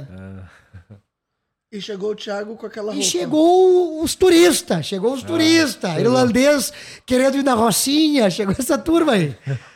Aí, no- cara, e juro, assim, ó, a gente parou. A gente parou. Óbvio. Porque tava todo mundo assim, ó. E deu aquela parada assim, e a gente já foi andando, e eu, eu já conheci assim, falei, mano, nós tomamos no cu. Certeza, certeza, certeza. Tomamos no cu, é ótimo. Certeza, certeza, certeza, certeza, certeza. E aí nós, todo mundo de cabeça baixa, assim, aí eu falei, Thiago, procura a Raquel, Thiago. Procura a produtora, Thiago. Ou o Cris Pereira pra te salvar. Ou o Cris Pereira, vai que algum deles aqui é filho.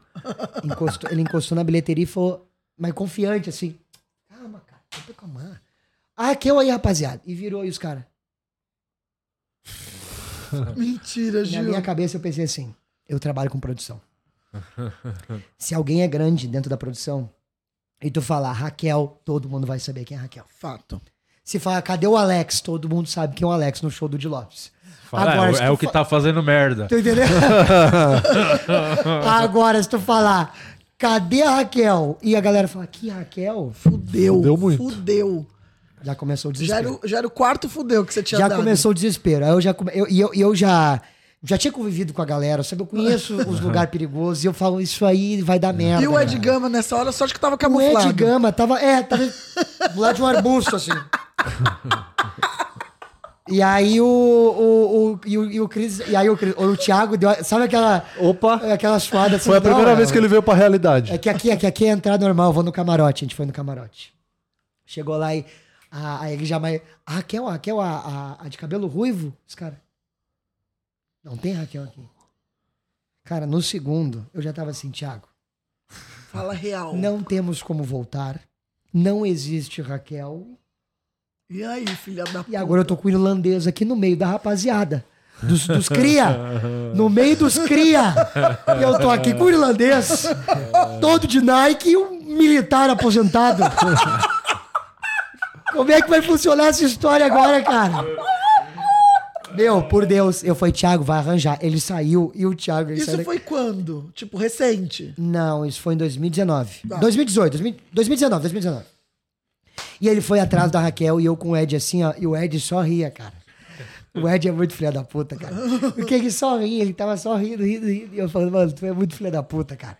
Vai, ô, meu, não é possível, cara. E volta o Thiago. Mais branco. Não sei cadê a Raquel, meu. Eu falei, meu, liga, não tá atendendo. Meu, daqui a pouquinho sai uma mina. Entregando ingresso e pegando grana. Minha mina era cambista. Eu não tô né? acreditando. Né? Não, meu, sério, quando eu disse, quando eu entendi a situação, Jorge, eu pensei, não, não, não, não, não, não, Excelente história. Cara, a mina saiu do negócio. Eu acredito nisso, Eu lembro que ela pegando minha mão e falou assim, ó, filhinha, não olha pra ninguém, cabeça baixa, eu vou largar vocês no local e vocês vão poder olhar pras pessoas. Eu não tô mentindo, é por Deus. E eu, tá bom, tô entrando no presídio, é isso. Entramos assim numa filinha indiana, clima hostil, ela nos largou num lugar, ela, meu, ela, e ela pegou uma mesa e falou assim, ó, pá! Todo mundo olhou, ela botou o negócio e falou assim, ó, não sai daqui. E largou fora. E aí uma galera que eu, dentro da minha experiência, olhei e falei, tem uma turminha legal aqui. É. Os caras cheios de segurança, os correntão. Sim. E, eu, e aí o Thiago, não, fica de boa. Eu falei, Thiago, para de se Abaixa mexer. braço. Para de se mexer, cara. Tu é um sinalizador ambulante, para de se mexer. Que coisa, cara. Você é ruivo. E aí eu acho que ele começou a se ligar no perigo que tava. E aí ele começou a dar uma murchada. E o Thiago, quando murcha, ele. Murcha real. E o Ed e- olhando assim pros lados, e, eu, e aí, meu.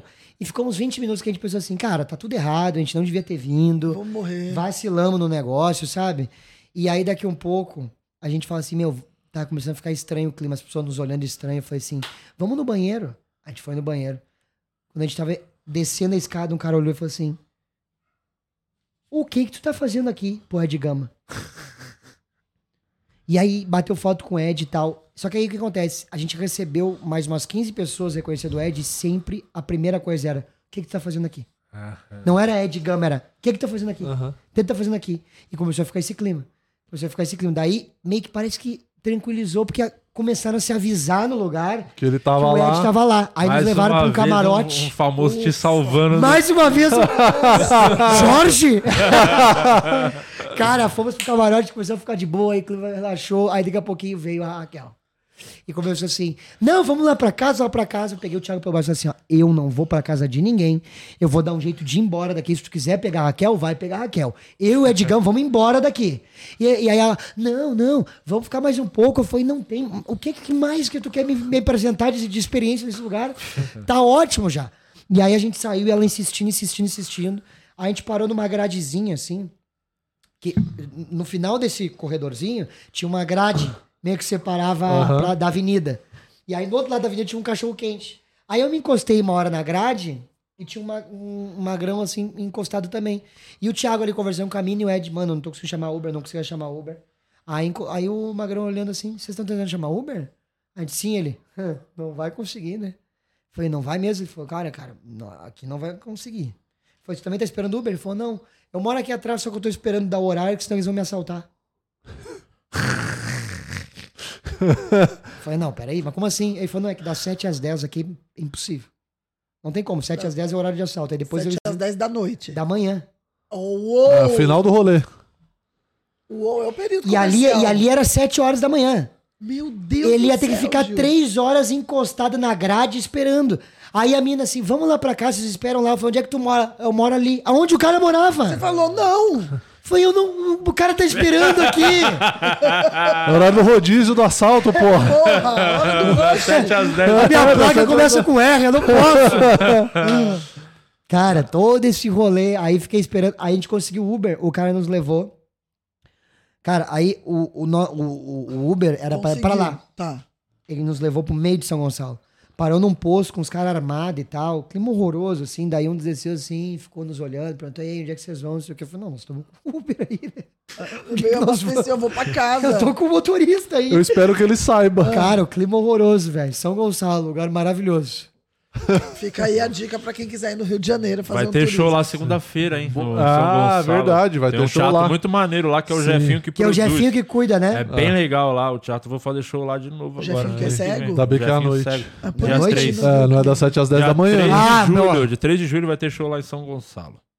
É um lugar maneiro. O Jefinho produz e ele, ele Ah, ele leva a não gente. viu o ele ambiente, sobe- por isso que ele Não, não ele é lá. impressionante, porque o Jefinho, ele, ele, ele foi, É não buscar, é- é não é foi de verdade, fazer né? show lá, ele foi buscar a gente na garagem. Falou, levo- ele foi buscar sozinho, sem a bengala. Ah, não, não, a não. gente, aí tinha escada, os caras levou no Não, camarim. não. Ele O não é cego, É um- é uma coisa pra ser Uma vez eu fui com ele pra Chapecó e aí, ó, aí e, e é, é, a gente que não tem traquejo com a galera que tem, né, deficiência e tal. A gente é- não é deficiência que se fala, né? Tá tudo certo. É, não é isso. Como é que é o nome que se fala agora?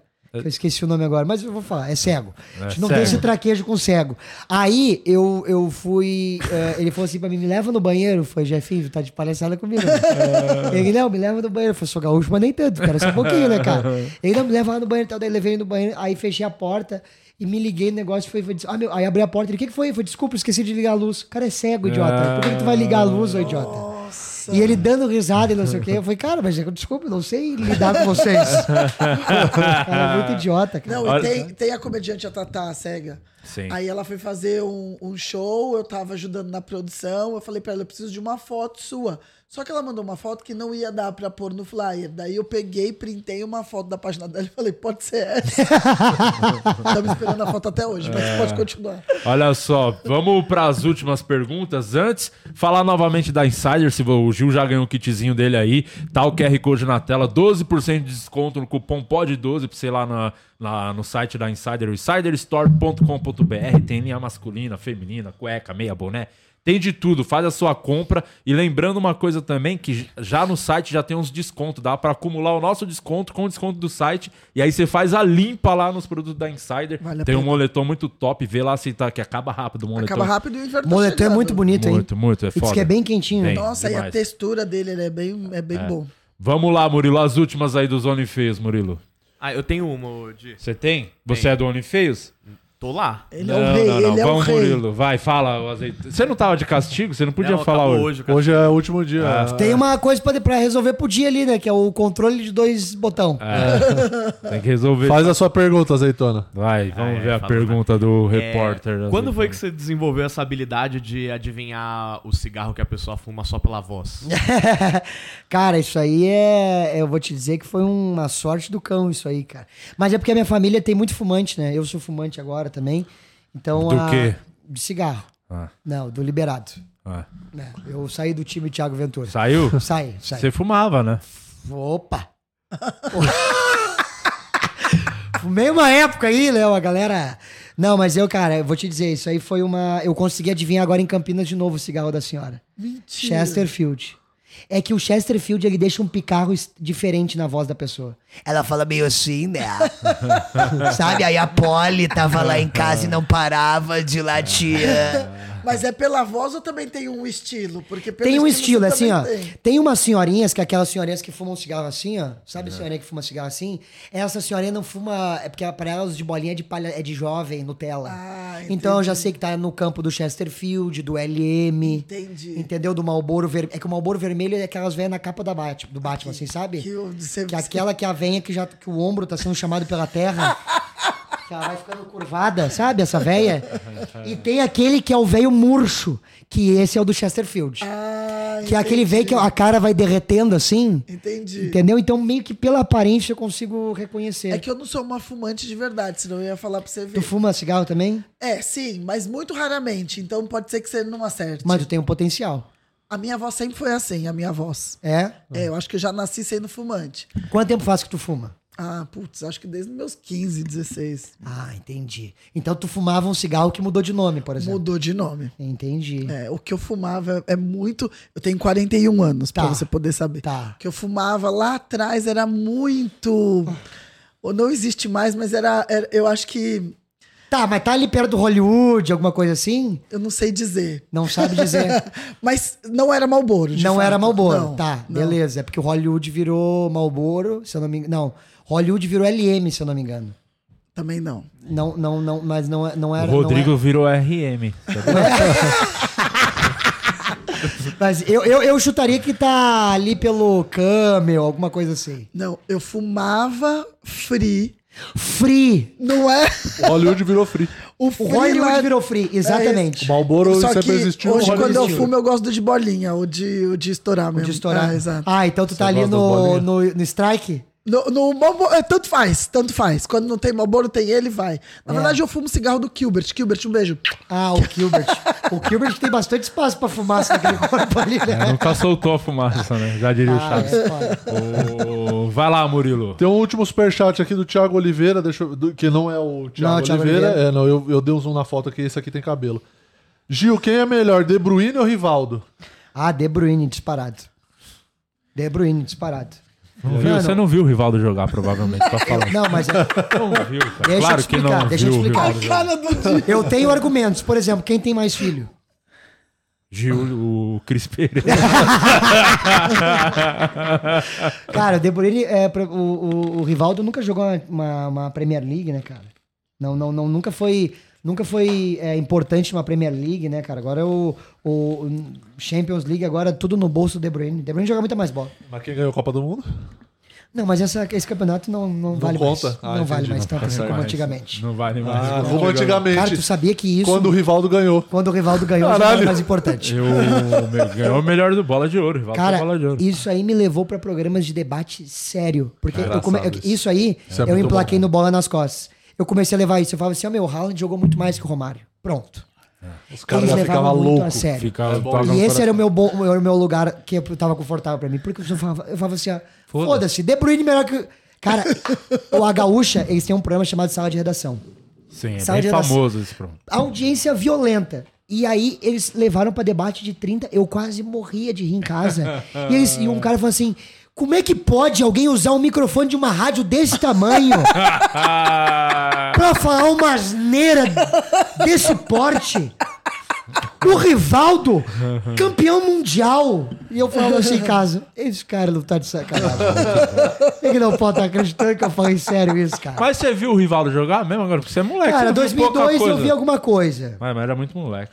Mas eu vi muito demais. lance dele, cara. Mas você sabia que o Rivaldo, 25 ele até em ganhar essa 98. Copa, ele era considerado um merda aqui no Brasil, né? Porque os caras falam, só joga no Barcelona. Na seleção não joga. Ele tinha essa fama. Ronaldinho Gaúcho teve essa fama. O time de 2002, se não ganhar aquela Copa, não seria o que é hoje. O Ronaldo era o pipoqueiro de 98. É, é isso aí. O Roberto Carlos também tinha falhado em 98, era um bosta. Tanto é que ele foi contestado em 2002, né? Sim, o Ronaldo todos, mano, o time era muito contestado. Virou essas lendas porque ganhou a Copa. Se não ganha aquela Copa. e o Ronaldo fez milagre, né, É, cara? é. Ele não podia bater de lado, ele só É, podia bater reto é, na bola, é. cara. Mas o Rivaldo sempre. Não, é- não tem como o cara jogar que ele tava jogando no Barcelona e na seleção não jogava realmente parecido. E Os caras falaram, esse cara não pode estar na seleção, era ruim. Esse cara fala que o Rivaldo era ruim. Essa imprensa aí, que Tá perde a vendo? linha que defende. Tá vendo aí, ó? Esse cara provavelmente deve ir lá em no- 90, em 2001, deve Ele ter falado, tava que, o- falando. que o Rivaldo nem tinha que ir pra Copa. Ele tava ali, ó. É. Inclusive, tá aqui aprovado que De Bruyne nunca foi contestado na, na seleção da Bélgica. Nunca. Então vocês estão Mais sem uma argumento. Mais um argumento. Mais De Bruyne um. tem três filhos, rival tem dois. Mais um gol pra De Bruyne. E o De Bruyne, mas o De Bruyne joga demais também, meu Jesus. Não, joga muita bola. Puta que É pariu. Diferenciado. Muito.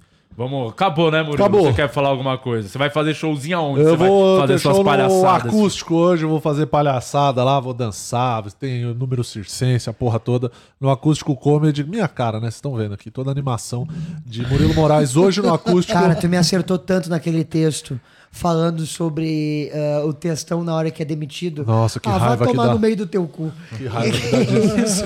Ah, É só meu- ódio puro, é ódio puro. É ódio puro, Não é piada, cara. é só ódio. Mas é muito bom, cara. Porque Eu- realmente teve um amigo meu que saiu, meteu um puta textão e deu, deu. Tipo assim, ó, foi poucos, poucas roladas pra cima pra tu vir derreter o cara assim, ó.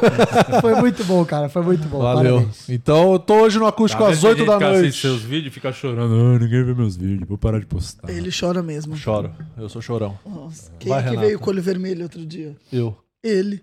Tava até de óculos. Não, mas aí você era é maconha. Ah, é verdade. Fala aí o, onde você vai fazer suas papagaiadas aí. Vulgo Show, dia 4, sábado que vem, estarei no My Fucking Comedy Club. E vocês que estão me assistindo aí, vai lá, compra o meu ingresso, tá no link da minha bio, vai lá me assistir. Seu solo. Meu solo, Renato Said. Luciano versão- Guima vai abrir, hein? Não, Vai estourar, vai estourar. Obrigada. Tem que fazer Luciano um novo show, Guima. cara. Luciano Guima pra ver se É, vai. Luciano Guima. É. O- ótimo, e você tá com show pra caralho, né? Onde Graças você a Deus, sair? cara. Eu, eu vou. Essa semana tem sido muito legal porque eu fiz Barueri ontem, hoje eu faço teatro. Saudade, hein? Foi o último lugar que eu fui censurado foi Barueri. Tá vendo? Derrubaram o meu show. E eu peguei e, e Não vendi que mais isso. nada, mas eu podia brigar pra fazer em outro lugar. Falei, ah, já que não quero, eu vou ficar na minha casa. Eu Vou fazer o Teatro Caritas hoje, que é onde tu Legal. gravou ali. Ah, Foi aquele especial ali, né? Esse aqui. Esse aqui, né? Não, mas não é isso, esquece, não é isso aqui não, viu? Você vai ver, é um pouco diferente. É um pouco diferente. não, eu fiz lá já. Já fez lá, é, é legal muito pra foda. caramba. Plateia Maravilhosa. Um abraço pro Jansão. E amanhã, no sábado, eu faço lá no Teatro da Fevale, Que é um 1.800 dos pessoas. teatros mais bonitos do Brasil. é um Cara, lugar foda. aquilo ali é maravilhoso, vai ser muito legal. E é, eu acho que é. Eu batalhei muito, cara, pra poder chegar ali. Né? Eu lembro que eu fiz o. Um dia antes do, do- da gravação do Quatro Amigos, é, que eu fui assaltado. Eu tava lá no Teatro da Fevale com vocês, cara. A gente fez show na Fevale? Aquele Teatro da? Fevale, um dia antes do, da gravação do especial. Ah, E aí, então agora eu vou lá fazer meu solo. Então tô Não, lá, é lá provavelmente vai ser um lugar que em breve o Quatro Amigos grave um show, porque é bem Ó, bonito e a plateia do, nunca gravamos lá na região do sul, provavelmente. Tem que vamos gravar lá. É lá ou Araújo Viana, né? É. Um dos eu dois. prefiro a Fevale. Ah, Fevale é por causa do. Não, o Araújo Viana eu achei meio esquisito fazer show lá. Achou? Eu não me diverti muito, não. Achei meio esquisito. O lugar muito aberto, sabe? Tipo, não é aquele lugar grande que é, por exemplo, Teatro Positivo, ou até no Rio de Janeiro lá, que a gente gravou. Como é que é o nome? No Rio de Janeiro lá. O... Qualistage? Qualistage. Qualistage é muito foda porque te- é um lugar gigante, mas tem a pegada teatro. Sim, então ainda consegue entender o que tá acontecendo em todos os lugares. o, ali. fi- o, o Araújo Viana eu achei muito. É uma desculpa pra. É. Desculpa pra quem fez o show ruim lá, né? a culpa é do lugar. A plateia Eu não acho tá que pronta. é isso que o Magrão faz lá, É. cara. Ele fica assim, não, o lugar não tava preparado pra Hoje não era a minha plateia. Hoje não era a minha plateia. Não, o show pior que o show foi legal, mas eu achei. Sabe aquele show que você faz e você não se diverte? Aham, sim. Então tem alguma. eu não, eu não, não vamos, nunca mais quatro amigos faz show. lá. Nunca mais. Não, não. Tá é marcado proíbo. aqui, o Bart agora tá chorando. Não, lá não vai fazer. A gente vai fazer 15 sessões no Poa, mas não faz nada. Boa Comedy Club. É, mas o Fevale é lindo aquele teatro. Nossa, é demais. Tu já fez. Você tem que fazer no Univates, cara. O Univates é esse mesmo clima aí. É, eu não Que é conheço. em Lajeado. Muito é lindo, longe, é lindo. hein? Não tem porque preso. Tem, chega uma, vai, você tá novo, jovem. É, eu tô querendo vai, muito, Você quer ir, você quer ir pra Rondonópolis. Eu tô querendo ter meu Tá estúdio, cara. Eu tô querendo ainda, entendeu? Poder criar ele, meu ele ainda tem sonhos. É isso, não. Mas, Gil, obrigado por você ter vindo. Parabéns, hein, pelo sucesso. Obrigado, que bom que mano. alguém, um pelo menos, vingou da, de todo aquele trampo. Sim. Quero agradecer, cara. Muito obrigado aí pelo carinho de vocês. Muito foda, felizão. E quero estar mais aqui em São Paulo, né? Pra gente poder se trombar mais, fazer show junto. Venha mais. Parabéns, Valeu. sucesso. Ó, acabou aqui. Semana que vem estamos de volta. Tem muita coisa semana que vem. Não vamos fazer quatro episódios nem fudendo? Não, Se tiver de quatro Deus, marcados, chega. derruba um já aí. Nem, é três no máximo. E já tem que avisar que segundo hora extra é às 19. Isso, 19, porque 18, vão... 18 e 30. 19. Guima acabou de avisar que não vem, vamos hein? fazer a- o aquece pro, pro episódio do processo. É verdade. Episódio novo. Que tá eu incrível. vi e tá muito bom, cara. Ah, valeu, Porra, mano. mano, tá muito engraçado, Tem que cara. ter, se te fazer mais alguma coisa do processo, você tem que participar, hein? Por favor, vambora. Só não chama Arthur Petri. É. Vocês são tretados? Ah, temos um- uma situação aí, né? É mesmo? É, entreveiro. mas Ele foi muito. Ele foi muito bizarro comigo, cara. Ele não foi muito leal comigo, não. É. É. Tivemos esse probleminha aí lá no Grande Sul. Porque eu, eu, eu cuidava das noites no. Eu nunca falei sobre isso, primeira vez que eu tô falando sobre isso. Ah, mas se Nos não... 45 do segundo é o que a gente gosta. Não, 45 é, do se não segundo, quiser né? falar... Mano, Não, a gente quer que- Ah, bagulho eu é vou falar, eu- Fala. a gente tá aqui num clima tão bom, né? E tu, e tu tem a- a- o time certo pra avacalhar a história. então eu, que- eu que- eu quero que seja contigo, é melhor Então, por assim. favor, fala do, do Arthur Meu, Petri. não, porque eu já cara. passei pano, hein, pra ele. Fiz ele ser melhor amigo da Bruna. Luiz. É, é, Eles mas eram é- é tretados assim, e já estão inimigos de novo. Mas Já que passou que bastante aconteceu? Tempo disso. O, o- eu tenho Não, uma- mas conta a história. Já Vou que é pra a história. sem vasilinar, conta. Vou, não, vou contar isso sem vasilinar. Porque eu quero dizer que agora era o baita momento pra gente trocar essa ideia ao vivo, hein? Tá, Arthur Petri? Agora eu, eu vou te perdoar, porque o que aconteceu foi o seguinte. Eu, a gente tava bem naquele período da, da cena de comédia em que era uma bagunça, muita gente fazia pela zoeira e a gente tava tentando organizar. Então era um período. Isso aí era 2017, aquele período que tinha o Lorde, o Boteco já Sim. existia, mas tava se firmando. E nós tínhamos uma noite que era no U Pub. Era um lugar de 30 pessoas, na Cidade Baixa. E a gente tava criando a cultura. Tinha muita gente que tava saindo da cena, que era uma galera que copiava piada, fazia uh, piadoca. A gente tava tentando, não, meu, vamos tentar focar aqui no stand-up bonitinho, pra galera se acostumar com o humor que a gente quer levar daqui pra frente e tal. E aí o Arthur Petri surgiu numa noite lá, ele apareceu, fez lá, e eu, eu gostei. Eu falei, cara, não tem nada no Rio Grande do Sul parecido que nem tu faz, cara. Porque ele já, pegava, ele já tinha uma pegada meio ah, Bill Higgs, sabe? Meio Bill Burr. Sim. E- Ele já tinha um humor bem diferente do que tava rolando lá. Era uma coisa muito mais ah, ah, focada em, em, em- em- em- botar o dedo na ferida. E eu, curti muito. Eu falei pra ele, cara, isso que tá fazendo é muito bom. Acho que ainda não. A cena ainda não vai entender muito bem. Mas, meu, faz e foda-se. Quando tu quiser show aqui, tu pode fazer comigo. Aí a gente botou ele numa outra noite e ele pegou e deu uma de openzão e criou um flyer sem avisar a gente. E ele já tinha o podcast dele. Ele divulgou o flyer como se fosse o solo dele. É. Aí o bar ficou meio puto, daí os, tava os, os comediantes. Eu tinha chamado o Índio, que é um cara muito experiente. Falei, aí a gente chamou e falou, cara, eu sei que tu tem audiência, mas então pelo menos nos bota no flyer, tá ligado? Não diz que é teu solo, porque senão depois o teu público vai lá, vai ver que tem um monte de gente que vai fazer cinco minutos, eles vão ficar puto, mano. Então faz o bagulho certinho. Aí tá. Aí parece que ele já se magoou um pouco no ego, assim, porque. Ah, como assim? Ele não entendia muito bem o processo como é que funcionava. A gente explicou pra ele. Tá, ele mudou o flyer, botou a gente no flyer. Beleza. Chegou lá, ele realmente, tipo assim, ó, das 30 pessoas, ele levou as 28. Ele levou a galera mesmo. Aí ele queria fazer, tipo, 15 minutos. Só que ele era open, né? Falei, mano, fazer cinquinho, calma, vai na paciência, devagarzinho, tudo certo. Aí terminou o show, ele pegou e meteu no palco assim pra mim. ah, tá aí o meu cachê. Tá aí, a gente riu, brincou, não sei o quê. Tá, beleza. Aí eu tava com a minha mina, minha ex-namorada na época. E aí ele reuniu uns caras e eu, eu indo com a minha ex-namorada pra comprar um negócio pra ela comer, ele me cercou assim. Mentira. Ah, ele- Acredito, acredito. Reto. Foi só uma. E ele falou assim, Kai, cadê meu cachê? E aí eu olhei aquela situação e falei, mano, é, a gente já tinha conversado que não teria cachê, porque tu tá fazendo um open mic, mas depois a gente conversa. E eu talvez não fosse a intenção dele me colocar uma situação meio indelicada, só que tinha quatro magrão no escuro, a- eu e, e a, e- a minha mina, e tipo assim. E aí? Por que, que tu não veio no WhatsApp? achando que você era sapatão, porque naquela época você Exatamente. parecia- Então daqui a pouco eu agredi outra mulher. De óculos ainda. De óculos ainda. Aí tá. Aí passou esse tempo, passou esse dia, assim, aí eu fiquei meio. Cara, que maluco cuzão, cara. Suco de limão, total. Puta, fui legal com ele, dei oportunidade, indiquei pra outros caras, sabe? Tipo assim, pra que esse cuzão desse jeito pra pegar cachê, pô? Essa noite, 30, 30 pagantes a 10 reais. 300 pila. Eu tinha que dar 200 pro Índio Bem, me sobrava 100 pra pagar impulsionamento. Entende? Não, não tinha como pagar. Sim. Não tinha como pagar. Ah, e aí ele começou a mandar umas mensagens pra galera que tava junto comigo, que era o Thiago, o Rafael Gomes na época, detonando.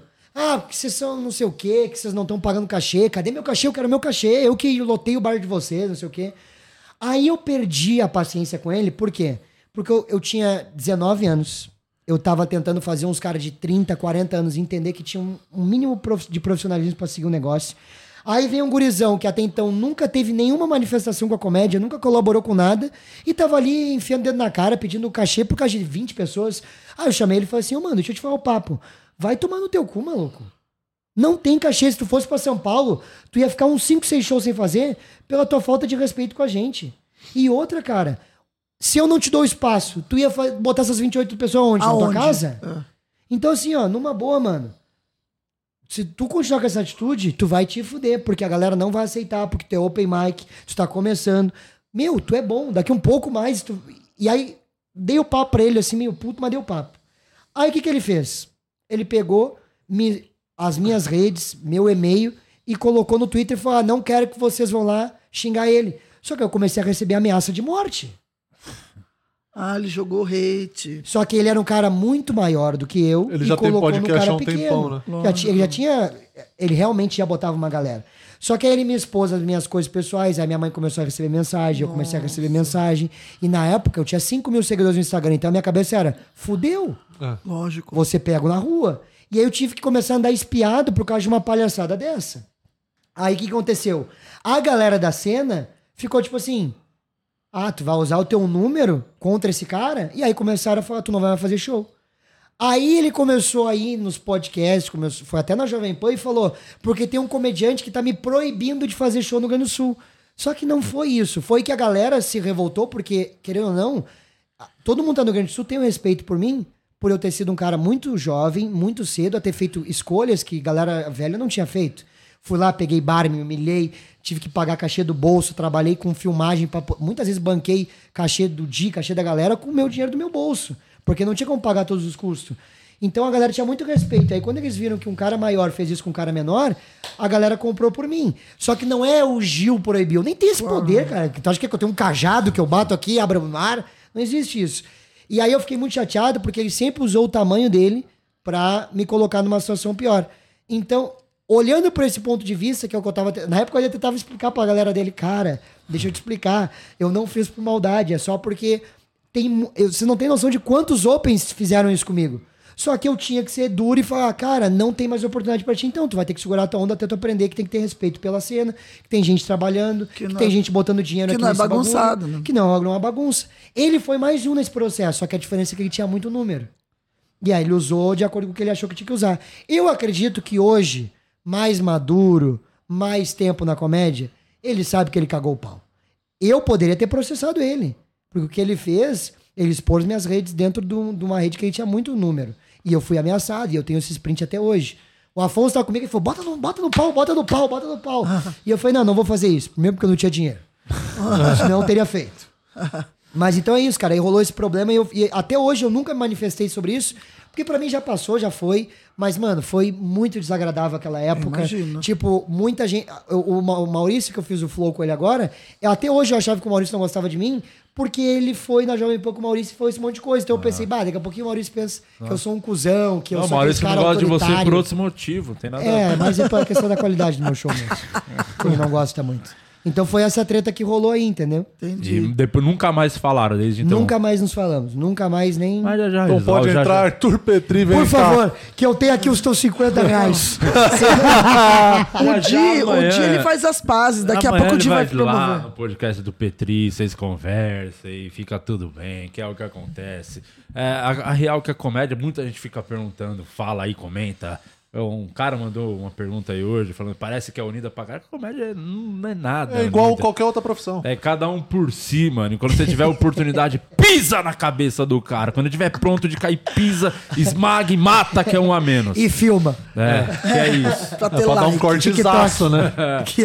Porque não tem, mano, não tem. Tá cada vez. Tá piorando, cada. cada mano, tá. Cada, ah, nó, eu ainda, eu sou, eu sou um grande. Ah, vamos lá. Um grande- Pra terminar esse programa no alto, vamos lá. Um grande anjo da, da Sim. comédia brasileira. Eu acho. Eu.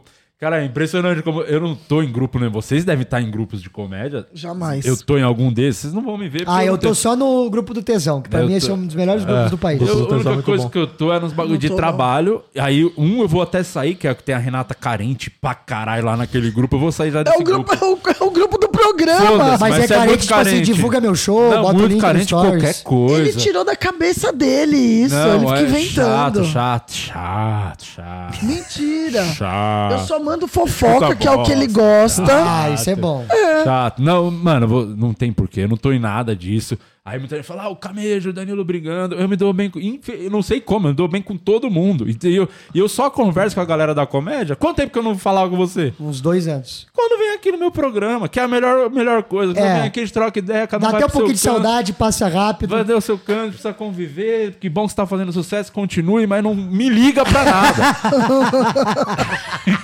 Faz o seu Não me show. chama. Não me pede mais vídeo pra salvar comedy porra nenhuma. Não, eu nem sabia que se eu souber, nem sabia que eu tinha gravado esse vídeo. Tira do ar, assim, eu não autorizei. Não encosta, não pode encostar nele Não. também. é. Não, você devia ter feito vídeo pra comprar um carro, com aquele palho bosta que eu limpo até hoje. Se fosse pra comprar um carro, eu ajudava. Mas enfim, o, o, o bagulho não tem nada de união, não. A classe é desunida pra caralho, é cada um por si, é papo furado. Eu já tive no. Quatro amigos. Que amigo, caralho. Nem falo aqueles caras. Nunca conheci o apartamento do Márcio. Nunca fui na casa dele. Ninguém conheceu. Não, é, o. Porra, o Afonso, se o pai abandonou, você não acha que ele tem um problema gravíssimo? Claro esse que cara? tem, a Quem culpa que- é dele. Eu é que vou ficar dando moral? Não. Então o bagulho é. Não tem união nenhuma, a classe é desunida pra caralho. Se você gosta, você tem que saber de separar. Que os caras sabem o que faz no palco que é bom e as ideias, a ideologia de cada um. Porque se você for levar pra esse lado, você, você não vai gostar de ninguém, você vai fazer parte de grupos só. É. Então, mano, eu ignoro todo esse resto. Ve- não, nem vejo mais show de stand-up também chato, postar vídeo toda semana. Puta bagulho ridículo. Tenho raiva de quem faz isso. o meu bagulho é vou pra fazer meu show. Contar, o- falar os meus absurdos pra quem quer ver. Ah, se de repente Barueri derrubou, não querendo show do Di Lopes aqui. Falei, que bom, vou ficar em casa com a minha filha. Não, vou, Léo Lins, eu tiro o chapéu. Que vontade de Que trabalhar. vontade que ele tem. Não, vai, procura outro lugar pra fazer show. Meu Por isso que eu Deus. digo que não tá errado, cara. Ninguém tem tanta vontade de trabalhar assim. É, eu, olha, mano, quer derrubar meu show? Vou dar graças. Ah, Campinas amanhã não vai ter. Caralho, vou ter que ficar na minha casa batendo minha punheta. Olha que coisa chata. Então, mano, é. Saiba disso, não tem união porra nenhuma, a classe é desunida pra caralho. é, cada um ajuda o seu grupo e é só isso. É assim que funciona, tá? É isso mesmo. Então, nessa mensagem aqui, a gente acabou pra esse programa. É isso. Tchau, Luciano. Ó, inveja Guima, do caralho. beijo. Tá sucesso, arrebentou. Semana que vem estamos de volta com mais minutos de sabedoria.